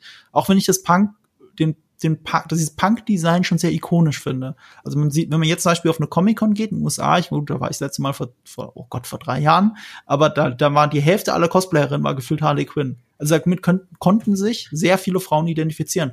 Andererseits war auch sehr viel das alte Harley Quinn-Kostüm drin aus Animated Series. Also eben nicht das, wo du dann im, im engsten äh, äh, in den engsten Hotpants durch die Gegend rennst, sondern eher diesen Hofner-Strampler hast, so wie jetzt äh, Harley Quinn das in dem neuen Film hat. Naja, das ist ja dann auch nochmal die Frage, ob, äh, also mit was dich die Frauen dann irgendwie genau identifizieren. Ne? Also mhm. ich kann mich auch mit Harley Quinn identifizieren ähm, und kann trotzdem sagen, okay, das Kostüm in dem Film ist halt jetzt eher darauf ausgerichtet, dass da der Male Gaze auf seine Kosten kommt. Ja. Ähm, und das kann ich ja trotzdem einfach so dastehen lassen und kann ja trotzdem mich empowered fühlen durch diese Figur. Ja, ist richtig. Aber was jetzt letztlich James Gunn aus seinem Suicide, Suicide Squad, dem Suicide Squad macht, da müssen wir uns leider noch ein bisschen gedulden. Das kommt nämlich erst, äh, der Film kommt nämlich erst am 5. August 2021 in die Kinos. Das Aber wird immerhin also noch 21. Immerhin. Die haben ihn, die haben ihn abgedreht vor, äh, vor Corona, ne? Also Das der ist komplett abgedreht, der ist Okay. in der Post, glaube ich. Ähm, und, und das ist ja cool. Das ist ja schon mal gut. Damit kann man theoretisch das halten. Äh, er hat auch noch interessanterweise auf dem Fandom erzählt, dass sie Special Effects Techniker noch aus den Marvel-Filmen haben. Und ähm, die haben aber so viel in einem echten Studio in die Luft gejagt, äh, dass selbst die gemeint haben, die hätten das noch nie so für Marvel gemacht. Und die hatten Endgame und Infinity War mitgemacht. Mhm. Also so viel echte Effekte hat es in so einem großen Big Budget äh, Superheldenfilm fast noch nie gegeben, wenn Christopher noch nicht da wäre, würde ich sagen. Klingt auf jeden Fall spannend. Auch spannend klingt äh, das nächste Projekt, nämlich Black Adam. Und dort feiert niemand geringerer als Dwayne The Rock Johnson sein DC-Debüt. Er spielt Black Adam. Das ist quasi eine Art antiker böser Shazam. Und gegen ihn wird dann in dem Film die Justice Society of America antreten. Die bestehen aus Hawkman, Dr. Fate, Cyclone und Atom Smasher. Ähm, ähnlich wie Marvels Ant-Man kann auch Atom Smasher seine Größe verändern. Und äh, in die Rolle von Atom Smasher schlüpft übrigens Noah Cetino, den kennt man aus so diversen Netflix-Romcoms wie To All the Boys I've Loved Before. Restlichen Darsteller sind aber noch nicht bekannt, bis auf natürlich Black Adam. Ja, was halten wir denn von Black Adam? Ähm, es gab ja noch nicht so viel zu, zu sehen, es gab keinen Trailer, es gab ähm, ja so eine Art animierten Comic mit der Figur Mhm. von The Rock. Concept Arts, ja. Also zwei Sachen. Das eine ist, alles, was in dem Comic passiert, erinnert mich total an die Vorgeschichte von Scorpion King aus Mumie 2. Also in Mumie 2 ist der Scorpion King, also in der Person von äh, Dwayne The Rock Johnson, ich glaube in seinem ersten Kinoauftritt, der Bösewicht. Und die Vorgeschichte ist genau gleich. Na, Moment, er war schon in Doom der Bösewicht. Ach so, äh, aber war Doom nicht danach? Ja, das, ich guck mal. Ist, ist auch wurscht. Auf jeden Fall war er da der Bösewicht und das ist sehr ähnlich. Und äh, dann hat er danach einen Film gekriegt, wo er der Held sein durfte, einen Solofilm. Äh, das klingt sehr ähnlich. Aber das andere ist, eigentlich, das muss man dazu sagen, damit man so ein Gefühl für die Stimmung kriegt und das, äh, den Lore dahinter, weil irgendwie will das ja nicht so richtig in die CEO reinpassen, wenn man ehrlich ist. Äh, es ist ein Spin-off eigentlich, ein Standalone-Spin-off, wenn man so möchte, von Shazam. Und ich würde auch wetten, dass das in einem Shazam 3 endet, dass er, weil er der große Gegner von Shazam ist tatsächlich. Und der, äh, wie sagt man, ist das Shazam Family? Ich, ich weiß nicht mal, wie das heißt. Aber ja, wer Shazam gesehen hat, weiß, worauf ich hinaus will. Das wird zu einem großen Kampf zwischen Shazam und seiner Truppe gegen ihn hinauslaufen. Die Frage ist, in welchem Film. Shazam war ja relativ erfolgreich, gerade für das Budget. Und äh, dann ist es nur konsequent, dass Black Adam, der ja ewig, glaube ich, in der Produktionshölle war, dass da jetzt endlich mal was passiert. Aber immer noch so wenig passiert ist, dass sie nur einen Concept-Trailer vorstellen können. Ja, sie haben ja auch ordentlich noch Zeit. Der ist ja für Weihnachten 2021 angesetzt. Und dann ist es ja auch noch so, dass sich The Rock und seine Familie mit dem Covid-19-Virus infiziert haben. Mhm. Äh, das war jetzt, war, denke ich mal, irgendwelchen Produktionsstarts auch nicht gerade förderlich. Aber ist das ähm, Ding gedreht oder nicht gedreht? Ich glaube nicht. Also, Nee, ne? nee, da, das, ja, dann dazu ist dann es ist aber die Zeit wenig. Ja. Also, ja. Da, da müssten wenig Effekte drin sein, damit der Film äh, äh, nächstes Jahr Weihnachten rauskommen kann. Schauen wir mal. Apropos Shazam, da gab's auch äh, Neuigkeiten und zwar, jetzt muss ich ein bisschen ähm, weiter gucken, und zwar Shazam 2 wurde auch vorgestellt. Shazam 2 Fury of the Gods, das ist das nächste Ja. Sequel, das dann im November 2022 ins Kino kommen soll. Besonders viele Details gibt's aber dazu noch Ja. nicht. Das Sicher ist ist ein beschissener Untertitel, oder? Fury of the Gods. Hm. Ja, es ist wirklich schlimm. Ich glaube, vorher gab es so, so einen Untertitel, der durch die Gegend äh, gerauscht ist, so als Witz auf, auf Social. Der ging viral. Ich komme jetzt nur gerade nicht drauf, wie der war. Der war ein bisschen witzig.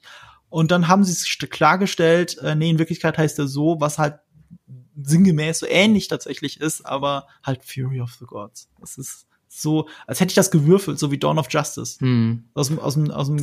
Random Generator. Ja. Das finde ich ganz Mhm. schlimm. Batman wie Superman ist ein cooler Titel, aber dieses Dawn of Justice hätten sie sich mal kneifen können. Voll. Das ist ja eigentlich sowas, äh, sowas Deutsches, ne? So einem, so einem knackigen Titel noch irgendwie einen blöden Zusatztitel zu geben. Ja. Was man von äh, Shazam 2 schon weiß, ist wenig. Also man weiß eben nur, dass Zachary Levi als Shazam zurückkehrt und Michelle Borth als Lady Shazam. Im Regiestuhl nimmt erneut David F. Sandberg Platz, der ja bereits den ersten Film inszeniert Mhm. hat. Ähm, was halten wir denn von dem ersten Film? Also ich mag den, den Regisseur David F. Sandberg, finde ich, ist ein cooler Typ. Der hat auch einen eigenen YouTube-Kanal, auf dem er, wenn er nicht gerade irgendwelche ähm, Hollywood-Filme dreht, so seine eigenen Kurzfilme online stellt. Ähm, Laura, du magst Shazam nicht so sehr, hast du gesagt. Hm. Warum? Ähm, ich hatte den tatsächlich, ich habe den nicht nochmal geguckt. Das ist mein großer Fehler jetzt gewesen. Das ist der einzige von den Filmen, den ich jetzt ich nicht nochmal geguckt habe. Ich habe den letztes Jahr ähm, bei äh, in so einer Preview gesehen von unseren lieben Kollegen von Filmstarts und war nicht so impressed. Also ich musste wenig bis gar nicht lachen und das, der ist ja sehr ähm, Comedy-haltig, mhm. der Film. Das heißt, eigentlich solltest du lachen in dem Film. Es war nicht mein Humor. Hm. Äh, ich habe den auch in der Preview gesehen und ich weiß, dass unser Kollege Eve vom Movie Pilot den als mit dem besten DC-EU-Film bezeichnet, also zumindest einer seiner liebsten DC-Filme. Ähm, er findet das halt unfassbar witzig alles. Ich bin da bei dir, ich finde ihn nicht so super witzig, wenn ich ehrlich bin. Aber ich habe ein ganz anderes, fundamentales Problem. Ich, also erstmal Zachary Levi liebe ich total. Ich mag den, ich, ich habe Chuck die Serie damals voll gerne geschaut, auch wenn die gegen Ende hin richtig mies wurde. Aber er selber ist ein super sympathischer Typ. Ähm, ich finde es auch interessant, wie er sich für Shazam aufgepumpt hat und so. Und äh, ich, ich bin auf das CCXP damals bin ich mir auch über den Weg gelaufen und ich bin nur ganz kurz habe ich gesagt, hey, I love what you do, uh, did, uh, Chuck, I love it und bla bla bla bla. Und dann war ich schon wieder weg, kurz meinen Fanboy-Moment gehabt und er war von tiefstem Herzen total dankbar. Also der Typ auf einer Comic-Con zu erleben, auch wie er mit den Fans umgeht, wirklich sympathischer geht es nicht als Superheldendarsteller äh, auf einer Comic-Con. Aber äh, Shazam, mein fundamentales Problem ist, dass Shazam ja eigentlich ein Kind ist, der in dem Moment, wo er Shazam ruft, dann zu Shazam wird. Äh, und ich finde, dass Zachary Levi und der Junge nicht die gleiche Person sind oder die gleiche Person spielen. Der Junge ist so viel erwachsener als Shazam wenn er in diesem Superheldenkörper ist. Also die ganze Art, wie sie sich benehmen, auch welche Späße sie machen. Es passt auch vom Alter her nicht. Der Junge ist mindestens 12, 13 oder sowas. Und Shazam benimmt sich aber wie ein Neunjähriger. Der, der erschreckt ist, dass Frauen Brüste haben und sowas. Das, das ist wirklich unfassbar. Das, das macht für mich gar keinen Sinn. Also, äh, das ist kein 13-Jähriger, also der, der Junge ist so viel erwachsener und ich, ich verstehe nicht, wie Shazam, also Zachary Levi, in dem Moment aber einen Siebenjährigen oder Neunjährigen spielt. Und, und, und äh, gleichzeitig muss er ja aber auch große Entscheidungen treffen, die dann wieder eher zu dem Jungen passen. Aber die zwei Figuren passen nicht zusammen. Naja, das so. hat ja auch was mit dem Humor zu tun. Weil es ist ja nur lustig, wenn, ähm, wenn du eben genau diesen kleinen Jungshumor hast. Ja, genau. Und dann müsste aber der Junge auch so sein. Dann, dann wäre mhm. das ja vielleicht wieder okay. So, es ist ein bisschen so, als hätte Kevin allein zu Hause, äh, als hätte der auf einmal Superkräfte und könnte machen, was er wollte. So, so ein bisschen fühlt sich der ganze Film an. Und das finde ich, das ist ein fundamentales Problem. Ich glaube, da verliert mich der Film, wenn ich die Figuren, wenn ich den Figuren das nicht mehr abkaufen kann. Egal, ob es da jetzt um Humor geht, wie albern es ist oder nicht, ich kann, kann ihnen das alles nicht mehr abkaufen. Und das macht er, finde ich, am Ende potenziert er das Problem sogar. Weil er, weil er aus mehreren Kindern Halbgötter macht. Und das macht's ja noch schlimmer. Führt mir noch mehr vor Augen, wie wenig das zusammenpasst. Die sehen sich ja nicht mal ähnlich. Das macht wirklich gar keinen Sinn. Das anerkennende Lächeln von Laura sagt mir alles, was ich wissen muss. Ja, ich habe da wirklich nichts hinzuzufügen. Das war on point. Ja, ich bin, ich freue mich da nicht so drauf. Und, und, und bei Black Adam, um den Schluss nochmal, um den Zirkelschluss zu Black Adam zu ziehen, ich meine, das Problem von Dwayne The Rock Johnson ist, dass er immer Dwayne The Rock Johnson spielt. Und ja. das finde ich an meinem Superheldenfilm nimmt das dem ganzen DCEU noch mehr die Glaubwürdigkeit. Ja, das so ging es mir aber auch, als ich das gesehen habe. Ich war auch so, oh, schauen, wie das Nein. wird. Nein, das darfst du nicht machen.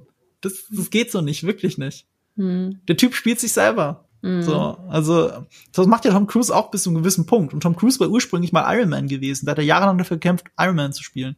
Und ich beschwöre bei Gott, das MCU wäre niemals das gleiche gewesen, wenn sie äh, Tom Cruise da reingesetzt hätten. Ja, das glaube ich auch. Das geht nicht. Es ging, es ging mit dem Robert Downey Jr., gut, der fairerweise auch nur Robert Downey Jr. spielt, aber äh, irgendwie ist das halt unverbrauchter, obwohl er schon vorher ein Star war, bevor er äh, Iron Man die Rüstung anlegte. Er hat sich die Rolle zu eigen gemacht, während äh, ein Tom Cruise immer Tom Cruise, bleib, Tom Cruise bleiben wird. Die, die sagen halt nur oft genug Ethan Hunt im Mission Impossible, damit du dir merken kannst, dass er Ethan heißt dort. Das ist so ja. ein Trick. Ist mir in die Mumie aufgefallen mit Tom Cruise, dass sie sehr oft seinen Namen rufen, damit du nicht, damit du vergisst, dass das Tom Cruise ist. Obwohl er natürlich seinen, äh, seinen Signature-Move macht, auf die Kamera zurennen. Also ja. könnte auch Ethan Hunt sein. Naja, aber was ich noch zu Shazam sagen wollte, ist, dass der relativ günstig war. Also mhm. günstig, 80 Millionen Dollar ist immer noch eine ganze Menge, aber halt günstiger im Vergleich zu Wonder Woman oder eben Aquaman.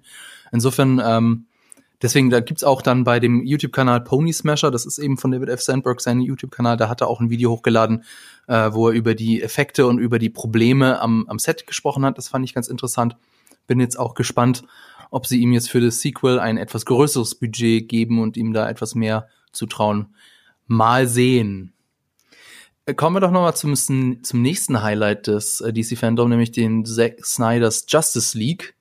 Da gab es einen ersten Teaser zum Snyder Cut mit neuen Locations und dem neuen Antagonisten Darkseid.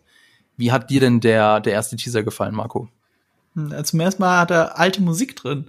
Dieses Halleluja war eine Reminiszenz an seinen Watchmen-Film und er hat dann nachher erzählt, dass es äh, für seine Familie ein sehr wichtiges Lied ist. Und das schließt auch so ein bisschen den Kreis, was auch Zack Snyder, den Snyder Cut für mich auch ausmacht, nämlich äh, er hat ja den den Film nur verlassen aus persönlichen Gründen, weil seine Tochter sich umgebracht hat. Und jetzt eröffnet er für uns nochmal diese Snyder Cut Geschichte mit einem Lied, das seiner Familie viel bedeutet. Und ich finde auch gleichzeitig einem Zack Snyder-Fan vielleicht viel bedeutet, wo ich mich jetzt auch nur eingeschränkt als Zack Snyder-Fan sehe. Aber ich finde Watchmen ist im Abstand sein bester Film, gerade weil da wenig Zack Snyder drin war. Aber ähm, das, das fand ich dann ganz schön irgendwie. Und, und da war auch äh, eine Sache, in der ich mich dann sehr bestätigt fühle, fühlte. Wir haben ja ein Video dazu gemacht, äh, was in dem Film passiert. Ähm, und eine Sache, die hat man dann im Trailer gesehen, dass Cyborg seinen Vater verliert. Also ein großer Unterschied zwischen Justice League äh, Kinoversion von Joss Whedon und Justice League Snyder Cut ist, äh, wie äh, Cyborgs Geschichte darin stattfindet. Cyborg ist so das Herz des Films, hat er, hat er mal gesagt. Das ist der einzige Held, der darin eine Origin-Geschichte hat, als, als greifbarer Punkt dann für den Zuschauer. Und im Laufe dieser Geschichte eben seinen schlimmsten, tiefsten Punkt erreicht, in dem sein Vater stirbt. Und ähm, das ist etwas, was der, die Kinofassung dann komplett ausgeblendet hat. Im Gegenteil, die haben noch so ein Happy End reingeschnitten, dass er irgendwie mit seinem Vater noch abhängt. Also wirklich auf das Drehbuch gespuckt von Snyder. Und, äh, und das erklärt vielleicht auch, warum der Darsteller Ray Fisher so immense Probleme mit Joss Whedon hat. Äh, ich kann mir nämlich nicht vorstellen, dass das alles so schlimm ist, wie er gesagt hat, weil da gibt's äh, neue Äußerungen von Warner, die auf ihn zugegangen sind und Ermittlungsverfahren eingeleitet haben gegen Joss Whedon und sowas. Und anscheinend ist Ray Fisher nicht sehr kooperativ, zumindest stellen sie es jetzt so dar. Wer weiß, was da ist, das ist jetzt alles der komische Tratsch. Was wichtig ist, ist, ähm, ich finde, das Herz, das Zack Snyder in seinen eigenen Film da reinsteckt, kam für mich in diesem Trailer durch. Und das ist das Wichtigste. Ich glaube nicht, dass der Film super geil wird. Kann ich mir nicht vorstellen. Da habe ich auf meinem Kanal Nerdkultur auch ein Video dazu gemacht. Äh, dafür sind die Voraussetzungen nicht gut genug, dass der Film gerettet werden kann, also perfekt Serie, gerettet oder? werden kann. Äh, ja, äh, es ist eigentlich ein vierteiliger Film. ähm, so rum. Also Miniserie könnte man auch sagen. Da sagt man, also jetzt schweifen wir nur ab. Also was sie auch angekündigt haben, was sehr groß war, ist, dass das vier einstündige Filme sind oder Episoden mhm. sind. Und zusammen ist es ein Film. Man kann es am Stück gucken, dann ist es ein Film.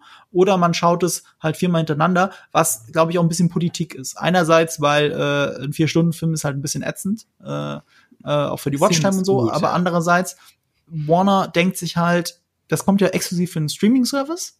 Und sie haben am meisten davon, wenn sie einen Monat lang jede Woche eine Episode zeigen können. Damit die Leute auch dazu äh, verführt werden, mehr als ein Monatsabo abzuschließen. Also ja, im besten Fall startet es ja. mitten im Monat und endet mitten im Monat, so dass du zwei Monatsabos brauchst. Diese Füchse. Ja. ja, aber die stecken ja auch viel Geld rein. Also die, es wurde ja kolportiert, dass es 30 Millionen sind. Und dann musste der HBO Max-Chef drüber lachen, hat gemeint, er wünscht, es würde nur 30 Millionen kosten. Also das ist wirklich ein teurer Spaß. Und äh, deswegen kann ich es auch ehrlich gesagt verstehen. Ich weiß auch nicht, ob ich einen Vier-Stunden-Film sehen würde, wollen würde. Also Batman wie Superman dauert im Director's Cut, glaube ich, drei Stunden. Und das zieht sich schon. Und ich kann mir nicht vorstellen, dass Justice League sich so viel fluffiger anfühlt. Naja, der Original ähm, Kino, die Kinofassung zieht sich ja schon. Und die geht zwei Stunden, ne? Die geht genau ja. zwei Stunden. Mhm. Und jetzt geht die richtige Fassung in Anführungsstrichen vier Stunden. Da siehst du aber auch, wie viel Joss Whedon da reingeschnitten, äh, rausgeschnitten hat. Ja, Also ich bin, ich bin ehrlich gesagt ein bisschen skeptisch, weil einfach nur Leonard Cohen drunter packen und dadurch die, die Emotionen ähm, reinbringen, das hilft mir noch nicht zu verstehen, was da eigentlich der Plan ist. Ähm, ich habe das mir angeschaut und war so, ja, ich gebe ihm den Benefit of a Doubt, ne? Ähm, mhm. mal schauen. Ich gucke mir das auf jeden Fall an. Ähm, und ich freue mich irgendwo auch drauf, weil ich die Charaktere natürlich liebe und ähm, dementsprechend mehr ist in dem Fall mehr. Ähm, aber ich bin trotzdem skeptisch. Und das hat natürlich auch was damit zu tun, dass ich ähm, nochmal so darüber nachgedacht habe, was eigentlich Zack Snyder als Regisseur so an den Tisch mitbringt. Und nachdem ich jetzt seine ganzen Filme mir nochmal angeschaut habe, habe ich ja vorhin schon erwähnt, denke ich, ist es nicht so viel. Ja, also ich bin da auch ein bisschen zwiegespalten. Also wie gesagt, es ist immer gut, wenn ein Regisseur sein, seine Vision umsetzen kann. Es ist immer gut, wenn, wenn Leute mit Herzblut bei der Sache sind. Aber allein, also ich meine, der Song ist toll, Halleluja, mag ich, aber er passt für mich einfach nicht zu diesem Teaser, also zu dem, was ich sehe. Und das ist so für mich äh, The Justice League äh, so zusammengefasst, so okay, es ist deine Vision, es ist deine Leidenschaft, aber ich werde mit dem irgendwie nicht warm. Also das ist also mein so Gefühl ist, ähm, was ich auch von außen so mitkriege, haben ja auch viele Leute dafür gekämpft, dass dieser Film entstehen kann. Also es ist wirklich ähm, äh, durch diesen Hashtag, das ist ja eine ganze Bewegung und da gibt es auch Organisatoren dahinter. Ich glaube, die waren auch im DC-Fandom, ne? Nicht, dass ich das mit einem anderen Stream verwechsel. Die wurden eingeladen und durften dann mit Zack Snyder darüber reden. Und er hat sich auch noch mal viel bei denen bedankt. Ich glaube, so, so ein Teaser wie der richtet sich auch so ein bisschen an die. Ich glaube, das, das holt die noch mehr ab. Ich kann mich ja nur so ein bisschen hineinversetzen. Ich finde ihn okay, ich finde ihn gut, da, da habe ich Lust dann drauf. War doch überrascht, wie viele neue Sachen sie gezeigt haben. Aber ähm, ich glaube, dieses Halleluja, was ja einerseits, wie gesagt, stark für Zack Snyder steht, sowohl, sowohl persönlich als auch in seinem besten Film vorkommt. Und andererseits das Wort Halleluja. Und es, recht, es, es richtet sich halt an die Leute, die äh, äh, dieses dieses, diesen, diese, diese Illusion von einem perfekten Snyder Cut anbeten. An die richtet sich das ja so ein bisschen. Und ich sage auch Illusion, weil ich glaube, das wird kein, kein richtig geiler Film. Ich glaube, das wird ein viel besserer Film und ein, ein echterer, künstlerischerer Film, aber kein, kein, kein Meisterwerk. Also ich möchte gerne mal wissen, wie oft dieses Lied jetzt in Serien und Filmen benutzt worden ist, weil das ist definitiv nicht ähm, etwas, was äh, Zack Snyder für sich irgendwie quasi rausgefunden hat. Ne? Also das äh, ist schon. Ganz ehrlich, ich habe auch, dass es overused ist, aber ehrlich gesagt kann ich mich nur an zwei Sachen erinnern. Einmal Watchmen und einmal, glaube ich, bei Shrek. Also sonst kann ich mich nicht erinnern. Also ich habe im Moment gerade, aber ich meine, klar, das ist jetzt auch eine Empfindung, weil ich noch nicht äh, so weit gekommen bin im Internet, um zu sehen, ob das tatsächlich nur meine persönliche Empfindung ist. Ich habe das Gefühl, dass es auf jeden Fall in mehreren äh, Serien auch noch mindestens benutzt Soll worden. ich mal kurz vorlesen? Und zwar ja, gehört also Watchmen, Lord of War, die fetten Jahre sind vorbei, äh, Barfuß, wenn die Nacht beginnt und natürlich auch Fernsehserien, OC California, Dr. House, The West Wing, Without a Trace, Cold Case, Numbers, Scrubs, Emergency Room, One Tree Hill, Herzensbrecher und Tatort. Also in Scrubs, äh, House und na, äh, was war das andere nochmal? Egal, habe ich es auf jeden Fall gesehen. Das stimmt. Hm. Aber hatte ich auch vergessen. Aber das ja, stimmt, die fett, fetten Jahre sind vorbei. Da war das für mich auch noch mal sehr präsent.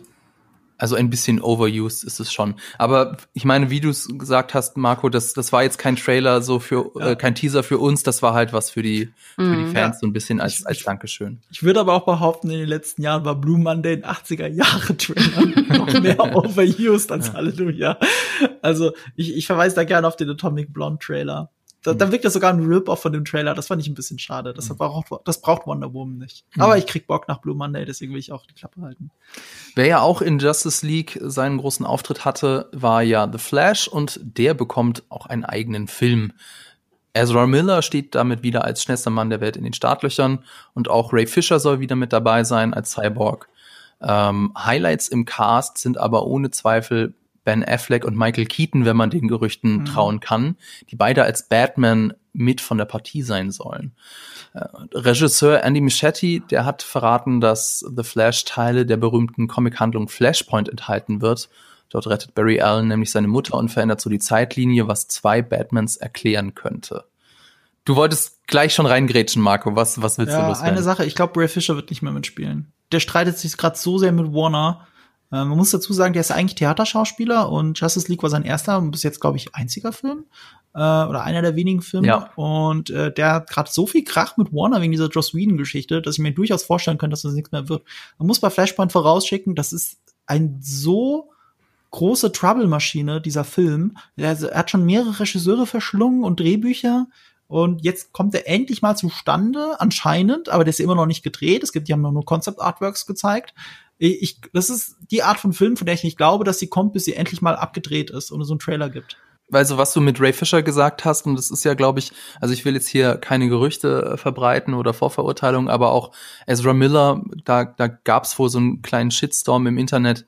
Ich will jetzt nicht sagen, warum. Also auch, auch das ähm, zieht ja so das ganze Projekt wieder ein bisschen in Zweifel.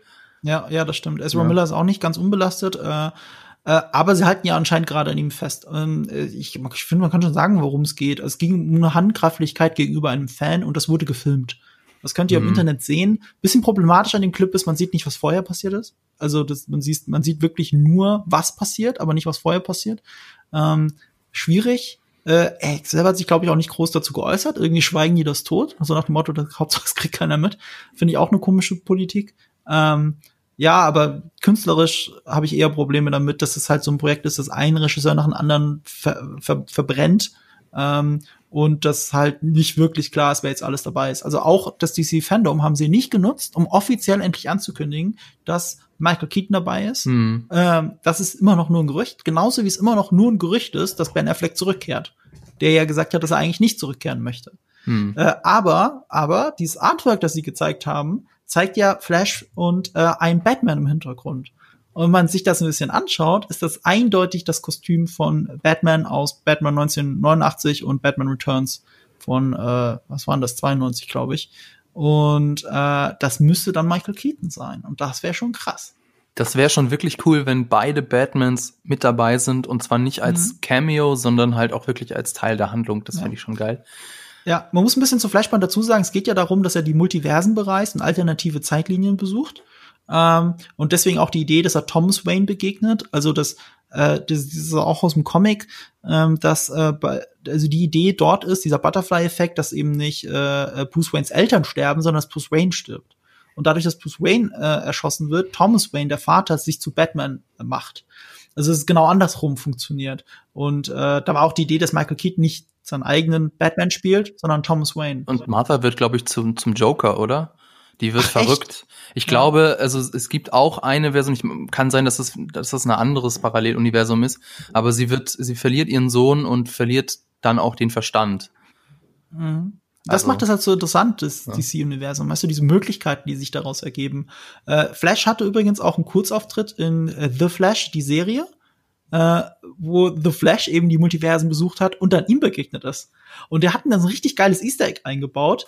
Äh, das war ein improvisierter Dialog übrigens. Das fand ich ja noch ganz nett. Also Ezra Miller hat schon durchaus, finde ich, Improvisationskünste. Irgendwie hat er so, er hat so was Eigenes, was ich dann irgendwie mag, äh, was nur durchblitzt, finde ich, in äh, Justice League.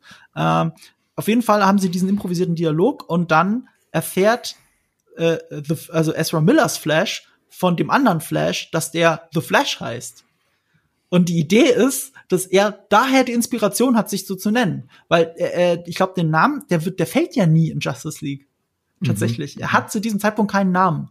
Und, die, die, die, und er kriegt diese Inspiration davon von sich selbst aus einem anderen Universum, gespielt von anderen Personen. Aber der, der gleiche Barry Allen. Das ist eigentlich ziemlich cool, wie dann. Das muss ich wirklich Warner lassen, wie sie dann hier die Verknüpfungen machen, ist für mich fast genauso wertig in dem Moment wie ein super kohärentes Universum wie das MCU. Jetzt hat schon die ganze Zeit Laura nichts gesagt. Das liegt entweder daran, weil sie darüber überhaupt keine Meinung hat oder weil sie äh, eine komplett andere Meinung hat. Was ist es denn Nee, jetzt? weder, äh, weder noch. ihr habt nur, ihr habt äh, äh, so intensiv miteinander gesprochen. Ich sah keine Möglichkeit dazwischen äh, zu grätschen.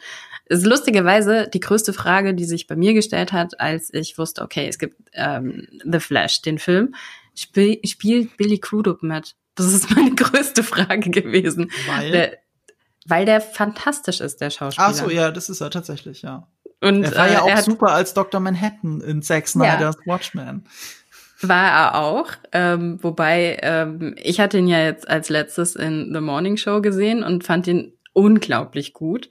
Ähm, und Almost Famous ist halt einfach auch einer meiner absoluten Lieblingsfilme.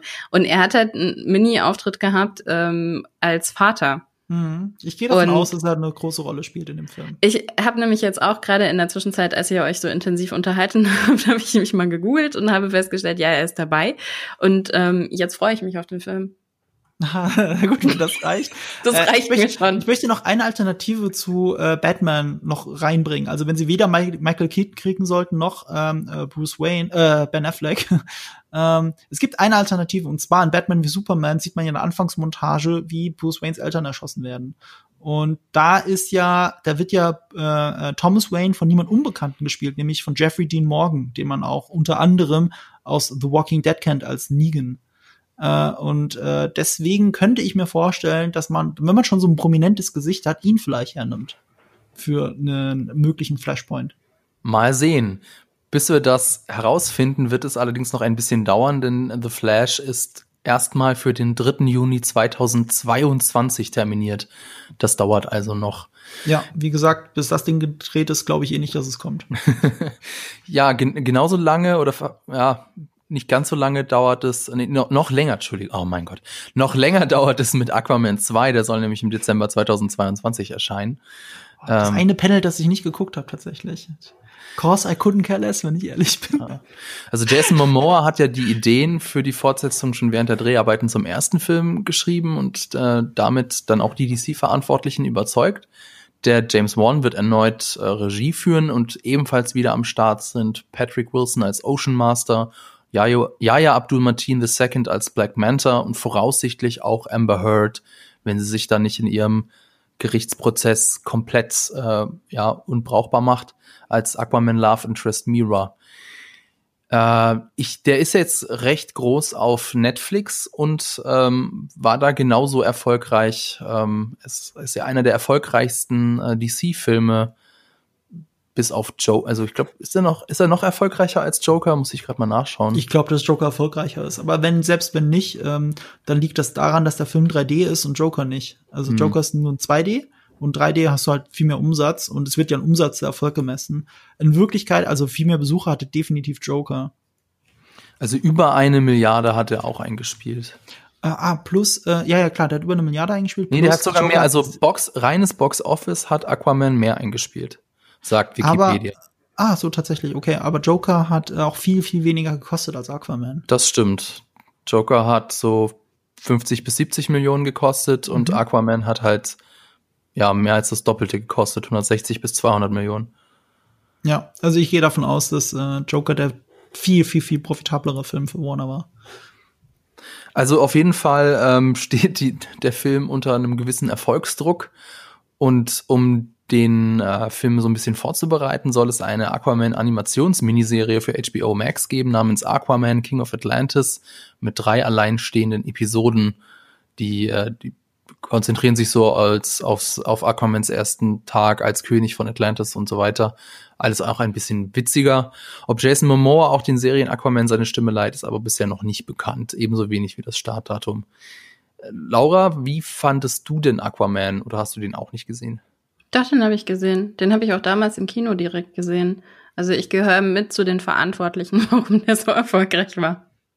Ähm, könnt ihr euch das denn erklären, warum der so erfolgreich war? Das war für mich nämlich tatsächlich ähm, eine große Frage danach, weil ich fand ihn, ich fand ihn gut, so. Ähm, ich finde, es ist, das, der Style ist gewöhnungsbedürftig. Also da muss man erstmal irgendwie so reinfinden in dieses ganze Wasserfarben Farbengedöns, was da so passiert. Ähm, am Ende ist es für mich Jason Momoa gewesen, der den Film getragen hat. Und äh, andernfalls hätte er für mich auch nicht funktioniert mit einem anderen Darsteller. Aber ich war trotzdem, ich war nichtsdestotrotz von dem unglaublichen Erfolg, war ich tatsächlich äh, überrascht. Also es ist der ähm. erste Film gewesen nach dem quasi Neustart des DCEU. Also Justice League war ja davor mhm. und Aquaman war halt dann so der neue, der so ein bisschen auch mit dem mit dem Zack Snyder DCEU gebrochen hat, was so mhm. den Ton des Ganzen anbelangt. Vielleicht war das ein Grund, vielleicht ist Jason Momoa und so ein bisschen der Game of Thrones Fame. Vielleicht spielt er da auch mit.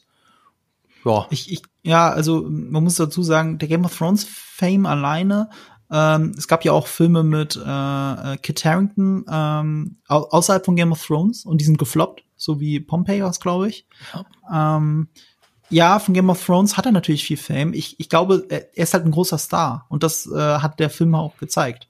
Ähm, auch dank Game of Thrones äh, äh, hat, es, hat es so viele Fans wegen ihm gegeben. Ich höre das ja immer wieder. Also gerade von Frauen, die einfach auf ihn stehen. Also kann ich ja anders sagen. Also die ihn als Idealbild eines Mannes sehen, der äh, mit dem man eine Beziehung führen wollen würde. Also im Prinzip das, wovon Hollywood eigentlich glaubt, dass es gar nicht mehr so existent ist, dieses Stardom, dass äh, dass Leute nur wegen Stars ins Kino gehen. Und ich glaube, er ist das halt noch tatsächlich.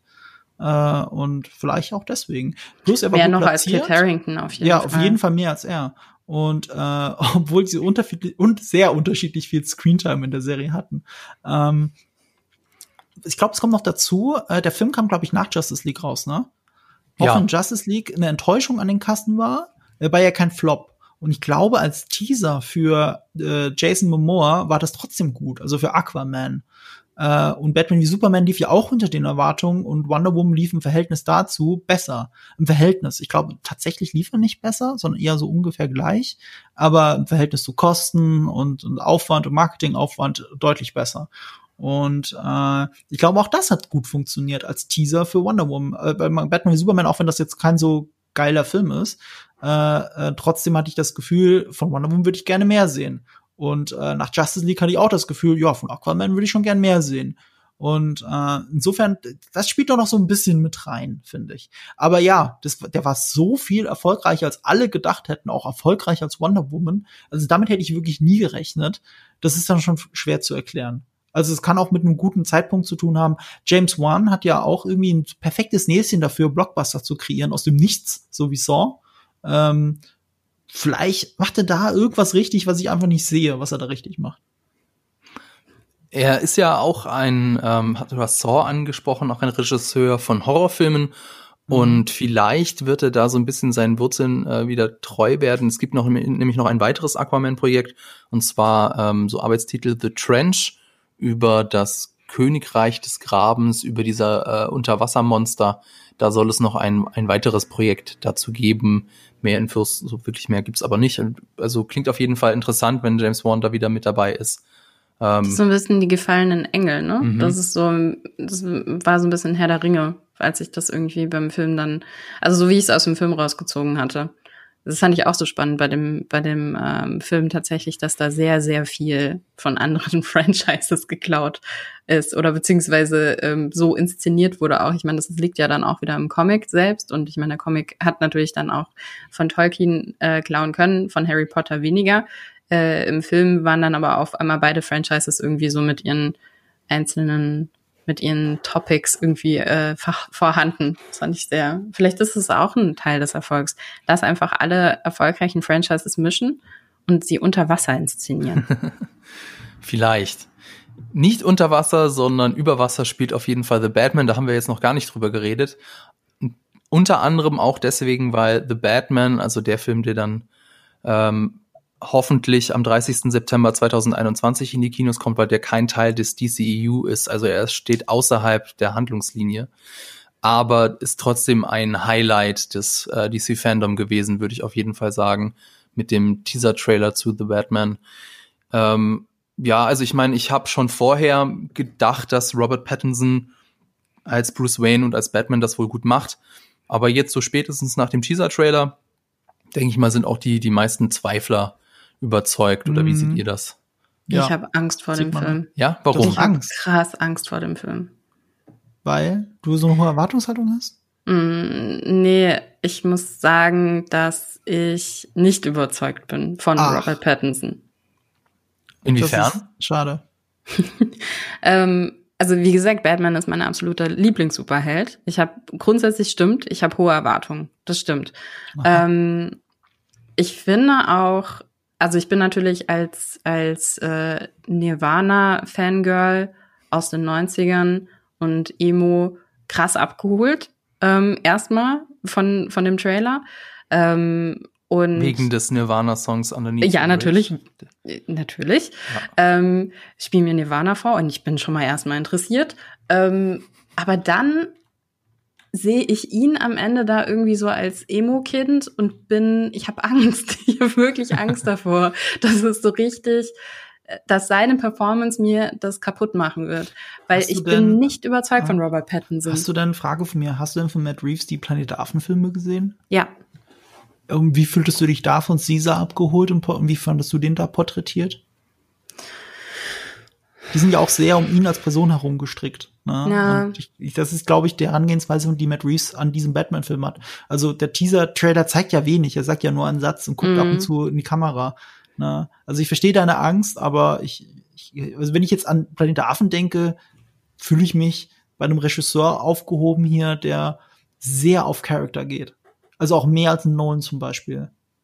Macht ja auch Sinn, weil ich meine, also man hat ja eben auch schon gehört, dass es eben ähm, sich orientiert an Film Noir, beziehungsweise an Neo-Film Noir, weil er ja Chinatown tendenziell eher zitiert. Mhm. Ähm, das ist natürlich erstmal, es ist, also ein Film Noir ist ja kein Genre, ne, sondern das ist ja eigentlich eher ähm, ja, Lebensgefühl. Kein Genre tatsächlich. Also in der Filmwissenschaft ist es eigentlich so, wie Ah. ich es äh, damals gelernt hatte, ist es in dem Sinne kein Genre, weil es natürlich, äh, das Genre ist der Detektivfilm. Ähm, und Film Noir ist eher, das kann man ganz schwer greifen, weil es gibt nicht so viele Regeln, die wirklich nur zu Film Noir gehören. Ähm, aber es ist halt eben ein, ein gewisses Gefühl und es sind gewisse ähm, Sachen, wie eben was inszeniert wird. Was dazugehört, ist, dass es unglaublich pessimistisch ist Ja. dass ähm, am Ende kein, ganz oft kein Happy End steht, dass es, ähm, dass quasi die Welt ein unfairer Platz ist und ähm, wir alle nur Spielbälle des Schicksals und irgendwie ähm, ertrinken in, in dieser, ähm, in der Korruption. Ähm, das sind ja, das sind ja so Motive aus dem Film Noir. Ähm, und das sehe ich auch in dem, also das kann ich mir gut vorstellen, ne, bei, bei Batman. Das macht auch Sinn. Das ist ja auch immer wieder in verschiedenen Batman-Franchises immer wieder angetriggert worden irgendwie. Das hast du auch bei ähm, Christopher Nolan hast du das ja auch, ne? Mhm. Ähm, und da habe ich Bock drauf, da habe ich extrem Bock drauf. Und wo ich halt, und da sind wir, wir sind bei der Figur Robert Pattinson. Ich finde, ähm, das ist so wie bei Tom Cruise. Ich sehe immer Robert Pattinson dahinter. Ich habe noch nicht einen Film von ihm gesehen und ich habe wirklich, glaube ich, fast alle Filme von mit ihm gesehen. Ähm, angefangen mit so äh, uralt äh, Filmen, wo er irgendwie, glaube ich, 16 war, How to Be, den habe ich auch gesehen. Ähm, der ist immer er.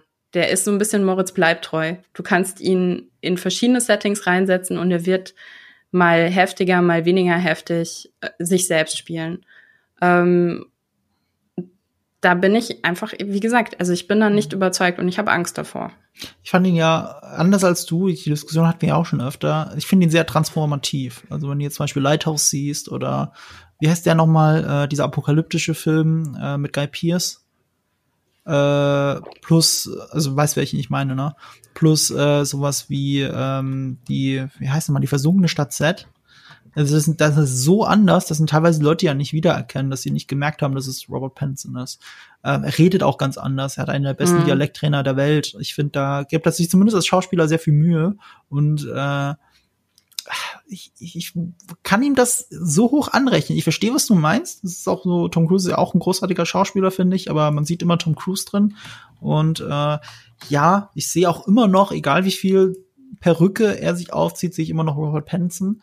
Aber was ich zum Beispiel nicht sehe, ist halt Twilight Robert Pattinson. Ich gucke ihn nicht an und denk so, ach ja, du bist ja doch nur Edward. Aber, So. aber das ist für Ja, mich und- auch nicht Robert dann nicht Pattinson. das ist dann nicht schlimm für mich, äh, Robert Pattinson zu sehen. So wie es für mich auch nicht schlimm ist, Tom Cruise zu sehen. also grundsätzlich, ich hab, muss auch sagen, ich identifiziere Robert Pattinson nicht unbedingt mit Twilight, weil Twilight mir relativ am Arsch vorbeigegangen ist. Ähm, ich habe den tendenziell irgendwie, wie gesagt, in irgendwelchen ich assoziiere den vielleicht sogar noch mehr mit Harry Potter tatsächlich, ne? ähm, Okay. da komme ich eher her. Ähm, und ich glaube, nach Harry Potter war ich dann, äh, oder beziehungsweise da habe ich ihn dann angefangen wiederzuerkennen in irgendwelchen Independent-Filmen, die ich dann gesehen habe und dachte, hey, warte mal, den kennst du doch. Ähm, und dann, als ich dann Twilight irgendwann mal gesehen habe, habe ich gedacht, ach ja, okay, klar, das ist halt irgendwie eher wieder. Und interessanterweise hat er sich da relativ viel irgendwie auch nochmal von Kristen Stewart irgendwie abgeguckt. Ähm, dieses, dieses Zögern, was er immer hat, dieses Sätze herauszögern und erstmal rumdrucksen und dann erst was zu sagen. Das macht er in einigen Filmen relativ stark, so wie bei Twilight, weil sie das auch macht und dann macht es Sinn, dass die sich da gegenseitig spiegeln. Tenet Ähm, auch. bei anderen- das auch Tenet macht er das auch, ja. Und ähm, das ist so ein, das ist so eine Art zu Schauspielern und das ist für mich Schauspielern tatsächlich. Das ist Mhm. nicht die Rolle, sondern er schauspielert das und es bringt mich einfach raus. Mm, das verstehe ich. Kann ich Das verstehen, aber ich. Jetzt habe ich Angst drauf zu achten, dass er rauszögert. dass mir das jetzt gerade Robert Pattinson kaputt macht, Laura. Oh nein. Es tut mir leid. Nein. Ein großer Man-Crush auf ihn. Ja, das ist doch mein Man-Crush, Mann. Ich, ich, ich, ich, wir haben das Thema bestimmt schon ein paar Mal angeschnitten. Ich, ich kann ja auf einer sehr genüsslichen Ebene Twilight schauen, weil ich das für große Scheiße halte. Und, und ich könnte stundenlang über Twilight reden, darum es so kacke ist. Und irgendwie kann ich das mit einer Faszination gucken, mit der andere Leute The Room gucken. Ich kann mal The Room nicht anschauen, aber Twilight ist mein The Room. Lass uns nicht über darüber reden, weil wir sind schon ein bisschen über die Zeit. Aber also was ich mir noch bei The Batman gedacht habe, ist so die Frage: So kann ich äh, Robert Pattinson den Batman abnehmen? Und es gibt ja diese eine Szene im Teaser-Trailer, wo er da diese Hooligans kaputt haut und danach I'm Vengeance oder so sagt. Das fand ich schon ziemlich cool. Ich meine, der, der, he looks the part, sagt man da auf Französisch. Ja. Insofern ähm, bin ich äh, da noch äh, leicht optimistisch. Mhm. Aber ich meine, das, das, der Film steht und fällt natürlich mit der Story. Und ähm, da weiß ich noch nicht, weil die, ähm, also das Ganze ist wohl inspiriert von dem Comic Batman Year 2. Also es spielt in Batmans, in Anführungszeichen, zweitem Jahr in Gotham City. Mhm. Und also Ich das wusste gar nicht, dass es ein Year 2 gibt, ehrlich gesagt. Ich habe immer wieder auch gehört, dass er sehr an. Long Halloween angelehnt ist. äh, das weiß Da ich nicht. auch um einen Serienkiller tatsächlich. Also es ist ja so, aber der Serienkiller ist, glaube ich, nicht Riddler. Also es gibt in Year nicht 2 gelesen. gibt es einen Serienkiller, das ist äh, The Reaper, der ist so sehr 80er Jahre, äh, von dem hat man da jetzt nicht, nichts gesehen und der, der wird ja wohl auch nicht mitspielen, weil er da auch überhaupt nicht reinpasst. Ähm, fand ich ganz interessant, dass es eine, ja, ist Anführungszeichen vorbereitende Serie auf HBO Max zu The Batman geben soll, nämlich Gotham PD. Die spielt im Year One, also im ersten Jahr, in dem Batman in Mhm. Gotham auftaucht, während ja der Kinofilm im Year Two spielt. Da passt dann dieses äh, Film Noir auch sehr viel besser dazu, weil ich meine, weiß nicht, ob ihr die Comics gelesen habt, aber dieses Batman Year One, da ist die Korruption in der Polizei noch sehr viel immanenter als in Year Two. Also in ähm, Year One, das ist ja nicht nur die Ankunft von, von Batman, sondern auch äh, die Ankunft vom Commissioner Gordon, der dann als unkorrumpierbarer Polizist so ein bisschen in dem Polizei Police Department aufräumt. Insofern passt so Film Noir zum Year Two eigentlich nicht so wirklich. Insofern bin ich da noch ein bisschen skeptisch. Das sehe ich natürlich anders, weil ähm, ich finde so Serienkiller-Sachen, dieses Neo-Noir, was schon Laura gesagt hat, ist ja genau das. Also viele fühlten sich ja bei dem Trailer sehr an, an Seven erinnert von David Fincher Mhm, oder ja. Zodiac, auch von David Fincher. Ja. Und das ist halt Neo-Noir pur. Da geht's gar nicht, also Korruption spielt auch eine Rolle im Film, aber ist aber nicht zwangsläufig. Und es ist auch nicht zwangsläufig, dass es schlecht ausgeht übrigens. Also ich habe jetzt gestern zum Beispiel LA Confidential gesehen, der einer meiner absoluten Lieblingsfilm Noir-Filme ist. Und der hat ja mehr oder weniger ein Happy End, aber tatsächlich mit einem, mit, ja, mit, äh, mit einem tragischen Hintergrund, den man runterschlucken muss. Und äh, insofern, ja, richtiges Happy End gibt's da nicht.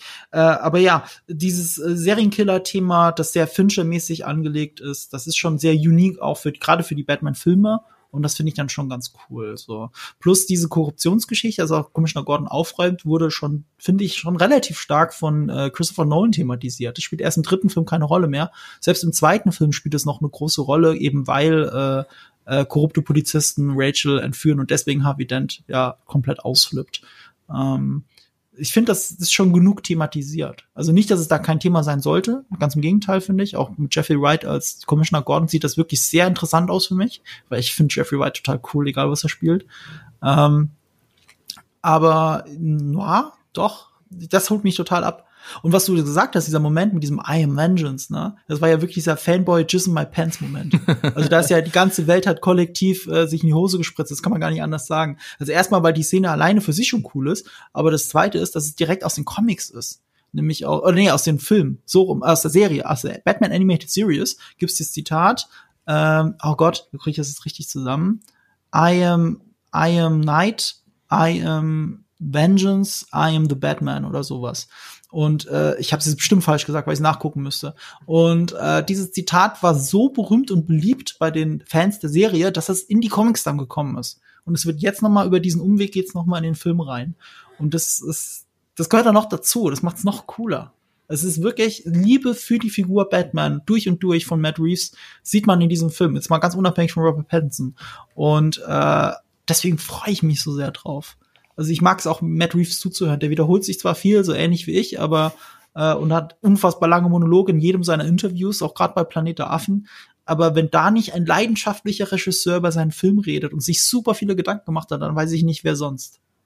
Es wird auf jeden Fall noch dauern, bis wir äh, sehen werden, was, was dabei rauskommt. Also ich habe das schon gesagt, für den 30. September 21 ist so der Termin, aber Anfang September wurde durch Medienberichten bekannt, dass sich wohl Robert Pattinson mit dem Covid-19-Virus infiziert hat. Also die Dreharbeiten müssen schon wieder pausieren.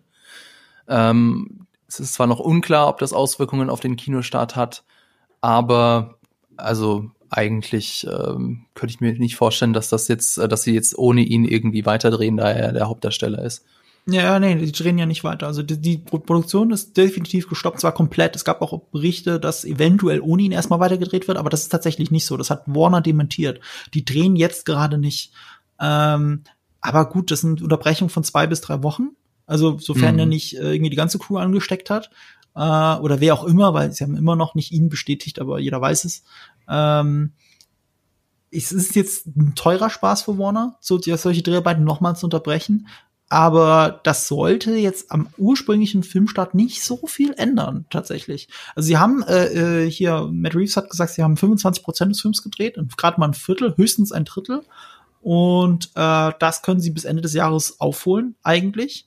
Und dann könnten, hätten sie immer noch ein Dreivierteljahr Zeit für eine Post-Production für einen Film, der nicht so viel auf Effekte setzt, sondern auf handgemachte Location, also auf wirklich on Location. Das, die drehen das in Liverpool, auch wieder um Gotham einen anderen Look zu geben. Ähm, der Teaser-Trailer soll kein CGI be beinhalten. Das habe ich mir, glaube ich, richtig gemerkt, oder? Das war so ein Das weiß ich nicht. Ach so, das war, glaube ich, so ein Zitat. Ach, echt? Das wäre cool. Also ich muss überlegen, mal. also das Batman-Mobil hat ja, das Batmobil, Batman-Mobil, das Batmobil hat ja äh, diese Düse äh, hinten, das, das sah auch relativ echt aus, aber sowas enhanced man ja gerne in CGI, wenn man nicht in Wirklichkeit da einen riesigen Flammenwerfer hinstellt. Ähm, keine Ahnung. Also es könnte sein. Wäre natürlich, wäre wär sogar logisch, ehrlich gesagt, weil äh, sie haben ja nur mit dem Material gearbeitet, was schon da ist. Und äh, ein bisschen am Film rumgeschnippelt in der Zeit, wo sie nichts machen konnten. Aber viel mehr konnten sie nicht mhm. machen. Mhm. Äh, du könntest jetzt natürlich auch hingehen und könntest dann auch die entsprechenden Szenen schon mit CGI bearbeiten. Aber die Szenen, die wir gesehen haben, hätten das, glaube ich, gar nicht so nötig. Also es war nicht Matt Reeves, ich habe es jetzt gerade noch mal gegoogelt, es war äh, Jeffrey Wright, der hat gesagt, der, der Batman-Trailer hat kein CGI. Ah. Der, der, Schauspieler von, vom Commissioner Gordon war das. Ja. So viel dazu. Äh, Konnten wir dir ein bisschen Angst nehmen, Laura? ein bisschen wenigstens. Nee, das hilft mir nicht, weil das ist alles für mich nicht relevant, wenn der Hauptdarsteller nicht funktioniert, weißt du? Ah. Also. Ja, sie, Aber wie gesagt, also ich bin trotzdem, ich bin mega gespannt auf der, den wenn Film. Wenn er seine Maske aufhat, siehst du da noch Robert Pattinson? Ja. Ich finde es so viel, wenn man seine Nase nicht sieht. Er hat diese platte Boxernase, das, ist sehr markant. Aber es hat ja bei mir noch nicht mal was mit dem Aussehen mit ihm zu, zu, tun, sondern tatsächlich die Art und Weise, wie er spricht. Und ähm, klar, wenn er dann I am Vengeance sagt, ähm, dann zögert er davon nicht. Das hilft. Naja, er zögert schon, wenn er unmittelbar vorher I am the Night gesagt hat. Das ist auch andersrum er eigentlich. Ne? Jemand I'm Vengeance, I'm the Night, I'm Batman. Ach so, so rum, so rum. Mhm. Ich, ich wusste es nicht mehr. I'm Vengeance, I'm the Night, I'm. Ich glaube schon, ja, aber. Ja, das könnte man jetzt auch googeln, anstatt die ganze Zeit wie ein Blinder vom Lieblingsporno reden. Warte mal. Fabian? Nein, äh, ich habe was anderes gegoogelt. Ich habe nämlich gegoogelt, dass ich das ein Stück weit nachvollziehen kann, weil du hast ja, ähm, dass, dass der Film auch ein bisschen mit dem Hauptdarsteller steht und fällt. Well da. Aber äh, besonders gut konnte man das zum Beispiel bei Batman Forever sehen.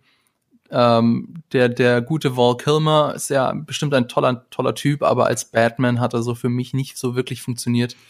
Was das war das Hauptproblem bei dem Film. Nein, aber das ist halt dann auch eines der Gründe, ja. warum, warum Batman das, Forever das, nicht so wirklich funktioniert hat. Tatsächlich so ja einer meiner Lieblings, Lieblings-Batmans trotzdem. Aber egal. Uh, I am I am Vengeance, I am the Night, uh, I am Batman.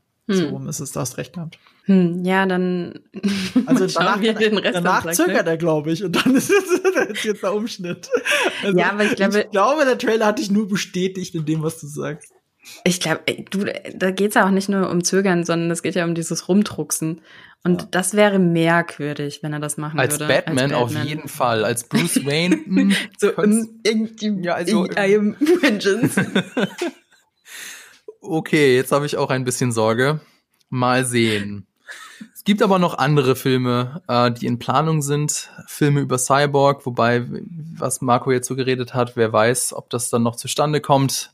Über Green Lantern, da gibt's auch so den ein oder das ein oder andere Projekt. The Trench, darüber haben wir schon geredet.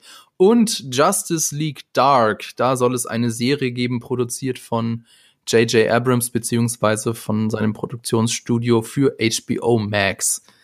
Äh, da gab's noch wenig Bekanntes dazu, aber äh, das Konzept an sich finde ich sehr interessant. Denn die Justice League Dark kümmert sich um die Fälle, die zu groß sind für die traditionelle Justice League. Das ist schon ein starkes Stück, weil ja in der traditionellen Justice League Superman mitspielt.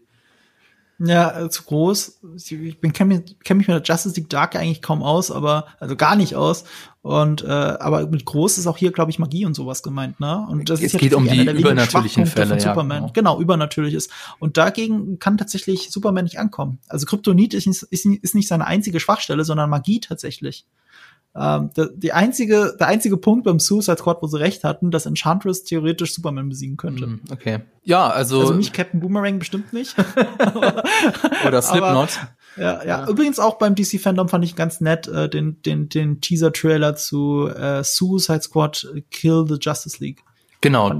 Das ist ein ein Spiel ja. von den Machern mhm. der Arkham Reihe äh, äh, von den Machern der Arkham Reihe, Rocksteady Studios. War leider nur ein, ein äh, tatsächlich nur ein CGI-Trailer, aber das Konzept, das ist auf jeden Fall äh, ganz mhm. spannend.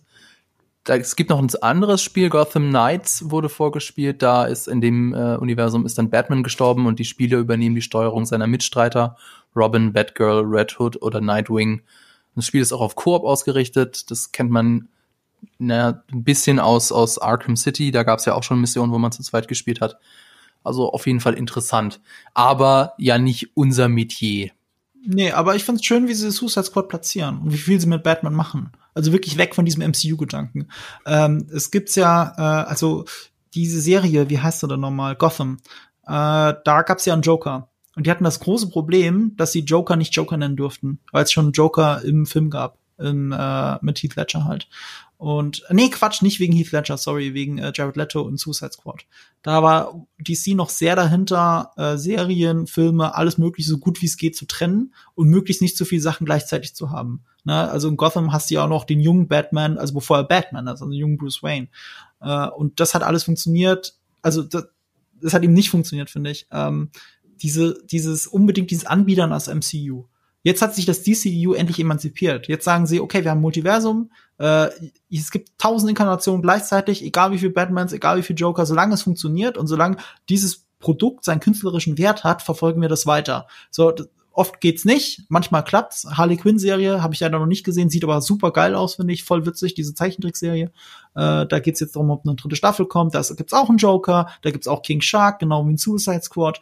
Die kümmern sich darum nicht mehr, sondern sagen, lieber einzelne coole Produkte als ein künstlich aufgeblasenes Universum. Und das finde ich tatsächlich gerade eine ganz gute und richtige Strategie für DC. Und deswegen gibt es so viele Projekte gerade bei denen, auf die ich mich freuen kann. Besonders Suicide Squad und Batman. Genau. Ja, ist halt ein bisschen auch aus der Not dann geboren, ne? Wenn mhm. du halt niemanden hast, der das Ganze am Ende ähm, so kreativ und visuell zusammenhalten kann, dann ist es auf jeden Fall der ja. bessere Weg. Und du kannst aus der Not eine Tugend machen. Das ist ja einer der äh, wenigen Kritikpunkte am MCU, dass das doch irgendwie alles recht das Gleiche ist. Und mhm. äh, das äh, DC EU oder eben nicht mehr das EU könnte daraus eben eine Tugend machen und, und so unterschiedliche Filme bringen, ja. wie eben The Batman, wie eben Joker. Schauen wir mal. Also wir das haben, haben sie ja, ja gemacht, ja. ja. Sie haben das ja gemacht. Joker ist ja draußen. Das ist ja wirklich die Antithese zu allem anderen, was sie in den letzten Jahren gemacht haben. Also es bleibt spannend. Ich habe jetzt so ein bisschen rausgehört, ich glaube so, Laura, du freust dich am meisten auf Wonder Woman 1984, Marco, du auf The Suicide Squad und The Batman. Ich bin sehr gespannt auf The Batman. Ich wollte noch ein paar Kommentare aus unserer Community vorlesen. Mhm. A77A hat zum Beispiel geschrieben, dass alles klingt wieder mal durcheinander und ohne einen Plan zu haben, typisch DC Warner. Der Flash-Film zum Beispiel kommt mir zu früh mit der Flashpoint-Geschichte. Wir kennen ja nicht mal das Universum und die Charaktere so richtig. Da ist so jemand, der wünscht sich wahrscheinlich ein, ein MCU beziehungsweise ein DCEU, das es so nicht geben wird. Ähm, tja, schade der wird wahrscheinlich dann auch so mit dem Ganzen nicht so ganz warm werden. Äh, Elias Wayne hat geschrieben, auf The Batman freue ich mich am meisten. Ich bin gespannt auf Robert Pattinson als Batman und freue mich schon, äh, dass der Riddler endlich mal einen richtig coolen Kinoauftritt bekommt. Jim Carrey war als Riddler ja extrem mies und peinlich. Äh, dem, das kann ich nur unterschreiben. Da war der, also. Ah, aber ich finde, er hat zu dem Film gepasst. Er hat zu dem Film gepasst, weil alles andere ja. auch over the top war. Aber, genau, genau, aber ein guter genau. Riddler war es eher nicht. Ja, du kannst eher argumentieren, es war kein guter Film. Würde ich schon eher akzeptieren. Ich finde, das ist ein guter Trash-Film. Deswegen finde ich seinen Jim Carrey ja schon wieder. Also Jim Carrey, äh, ich sag schon sein Jim Carrey. Deswegen finde ich seinen Riddler in dem Film so passend, weil das halt eine große Trash-Granate für mich ist. Aber egal, äh, Paul Dano als äh, Riddler haben wir nicht erwähnt und der macht aber in dem, in dem Film, finde ich, echt krassen Eindruck. Also am Anfang, wie er da dieses Tape da zusammen ist er das? und wie du seine Stimme im Hintergrund hast, das ist Paul Dano, okay. ja. An anscheinend. Anscheinend ist das der Riddler, den man da sieht. Ich meine, Paul Dano ist ein, ist ein krasser Schauspieler, insofern bin ich mhm. da sehr gespannt drauf. Der Cast ist ja eh ziemlich cool.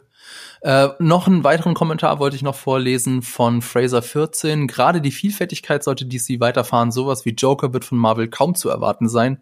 Damit können sie Regisseuren Freiheiten geben, ihre Ideen umzusetzen, erfolgreich sein und sich von Marvel absetzen. Das ist ja. äh, perfekt zusammengefasst. So würde ich Ja, und sie haben es ja auch bewiesen. Ich meine, äh, guck mal, du kannst ja noch so sehr so einen krassen Film wie Endgame machen, ne, wo sie ja wirklich im Geld schwimmen, ist gar keine Frage. Und dann müssen sie trotzdem gucken, wie Warner mit gerade mal 60, also 50 bis 70 Millionen da diesen Joker raushaut und auch eine Milliarde einspielt. Das ist tatsächlich äh, äh, eine so schöne Antithese dazu und mal anders auf äh, umgedreht. Ähm, ich habe ja, wir sagen ja, auf welche DC-Filme wir uns hier gerade freuen auf welche Marvel-Filme freuen wir uns denn? Also ich freue mich auf äh, äh, den neuen Tor und den neuen Guardians und die sind in so weiter Ferne, das spielt im Moment noch keine Rolle in meinem Leben. So, äh, und die nächsten paar Projekte, ich habe jetzt neulich im Tra äh, äh, als ich Tenet gesehen habe, davor kam ein Trailer von äh, Black Widow. Ähm, also ich freue mich mehr auf Wonder Woman als auf Black Widow. Und Laura, du? Aber ist nicht Marvel auch so ein bisschen im Moment gerade daran interessiert, mehr Serien zu pushen? Das ist halt irgendwie das, was, was ich da irgendwie rausnehme aus ja, dem, was da gerade passiert. Ich glaube, das füllt so ein bisschen die Lücke, aber selbst da freue ich mich ja nicht drauf. Also ich habe nee, ich auch nicht. nicht so, dass ich jetzt hier sitze und denke, boah, die Loki-Serie, das könnte jetzt der nächste geile Scheiß werden. Ja, Oder äh, Falcon and the Winter Soldier ohne Captain America. Äh, also ich, ich liebe Black Widow. Ich bin super gespannt auf den Film, weil ich mehr von ihr eigentlich sehen wollte, aber er kommt halt viel zu spät, der Film. Das ist mein Problem. Ich glaube, ich hätte vor, vor drei Jahren hätte ich noch mehr auf diesen Film gewartet. Und ich finde, der Trailer sieht ja. spannend genug aus, so. Ähm, ist jetzt aber auch nicht irgendwie, weiß ich nicht, also er findet auch das Rad jetzt nicht neu, ist aber auch klar, mhm. dass er das nicht macht. Ja, ähm, ja also ich glaube, die Funktion des Films ist in Wirklichkeit nur eine neue Black Widow zu etablieren. Ja. Also spielt ja quasi vor ihrem Tod ja. und gleichzeitig wird äh, eine, Ihre Schwester. Äh, eine Schwester in, äh, Florence eingeführt, Pugh. eine Schauspielerin. Ja, eine mhm. Schauspielerin, die äh, aufstrebend ist, aber noch nicht so groß wie Scarlett Johansson und dann super viel kostet. Also eigentlich geht es darum, eine neue Black Widow zu etablieren. Das ist die Funktion dahinter. Und das finde ich schon so schlimm, dass ich den Film nur angucke und denk, was äh, sofort weiß, was seine Funktion ist. So, bei Wonder Woman haben wir ja schon gerätselt, was in Wirklichkeit ist. Es jetzt einfach nur ein Sequel ähm, äh, soll es den Charakter noch mehr beleuchten, so dass er später für später mehr gewinnt, weil irgendwie ist es ja doch ein Prequel auch zu den anderen Sachen. Aber wir wissen nicht so wirklich, was die eigentliche Aussage des Films ist. Vielleicht hat er auch keine, ist einfach nur unterhaltsam. Aber bei Plague Widow ist die Hauptintention, glaube ich, eine neue Black Widow zu etablieren. Und das war's. Das ist der Hauptgrund. Mhm. Tja, so kann's gehen. In den letzten Jahren war ja das DCU quasi abgemeldet, alles stand im Schatten von Marvel. Und jetzt, wo Endgame vorbei ist, äh, müssen sie erstmal mühsam neu, eine neue Phase etablieren, ein neues äh, Extended Universe etablieren. Und so kann's gehen. Jetzt freuen wir uns mehr auf die DC-Filme als auf die Marvel-Filme, beziehungsweise die Marvel-Serien. Mhm. Tja. Ja, mit dem DC-Fandom haben sie jetzt aus, ausgeholt und zugeschlagen. Richtig zugeschlagen, ja. Was, äh, jetzt wissen wir, was es im DC-Universum so als nächstes gibt. Was gibt es denn bei uns als nächstes bei GigaTV Mag? Also wir bringen diese Woche hoffentlich ein äh, Video zu Tenet raus, in dem wir das Konzept der Inversion wissenschaftlich prüfen. Äh, außerdem stellen wir in einem Video die sieben besten Netflix True Crime Dokus vor. Marco, was gibt's denn bei dir als nächstes? Ähm, und zwar, wir nehmen das jetzt, ich kann das ja, glaube ich, sagen, wir nehmen das auf an einem Dienstagmorgen, am Dienstagmittag und an einem Mittwoch soll der Dune-Trailer endlich rauskommen. Endlich. TV-Video. Ja, da, da haben wir ja schon lange drauf gewartet. Da haben wir so ein bisschen spekuliert, dass es eventuell im Vorfeld von Tenet passieren könnte. Das war leider nicht so und wir können natürlich. Ja, nee, nee, nee, das stimmt nicht. Es ist schon passiert. Es ist nur anders passiert. Also, ähm, und zwar haben sie in ausgewählten Kinos in den USA einen Teaser für den Trailer gezeigt. Der geht auch schon eine Minute zwanzig oder sowas. Ich habe den schon gesehen. Äh, billig abgefilmt auf Twitter, muss ich leider zugeben. Aber das ist äh, ja so ein IMAX-Teaser-Trailer zum richtigen Trailer, der sich anfühlt wie ein eigentlich, wie einfach wie ein Trailer, wenn man ehrlich ist. Und äh, den gibt es tatsächlich, den gibt es aber nicht im Netz legal. Mhm. Ja. Und dann. Und mit dem US-Start, also nicht mit dem deutschen Start. Also im deutschen Kino wirst du das nirgends sehen, glaube ich. Tja, und wir können natürlich erst ein Video dazu machen, wenn es ihn legal im Netz gibt und wenn es ihn nicht illegal abgefilmt von der Leinwand gibt. Also am, am Mittwoch ist ein neuer Trailer. Also das ist ein Teaser. Also was man im Kino gesehen hat, war ein Teaser für den Trailer, der am Mittwoch kommt. Okay. Das fühlt sich aber an wie ein eigener, normaler Teaser-Trailer tatsächlich. Ich bin auf jeden Fall gespannt. Verwirrende Marketingstrategie. Bin auch gespannt, nicht nur auf den äh, Trailer, auf den Teaser-Trailer, sondern natürlich auch auf das Video, was du dann dazu machst, lieber Marco. Ja, das war mhm. diese Folge von äh, unserem Podcast Die Quadrataugen. Wenn es euch gefallen hat, gebt uns doch eine positive Bewertung. Danke an Laura, danke an Marco, an das Team hinter dem Mikro und natürlich an Vodafone. So viel äh, zu diesem Mal. Bis zum nächsten Mal. Ciao. Und danke dir, Fabian.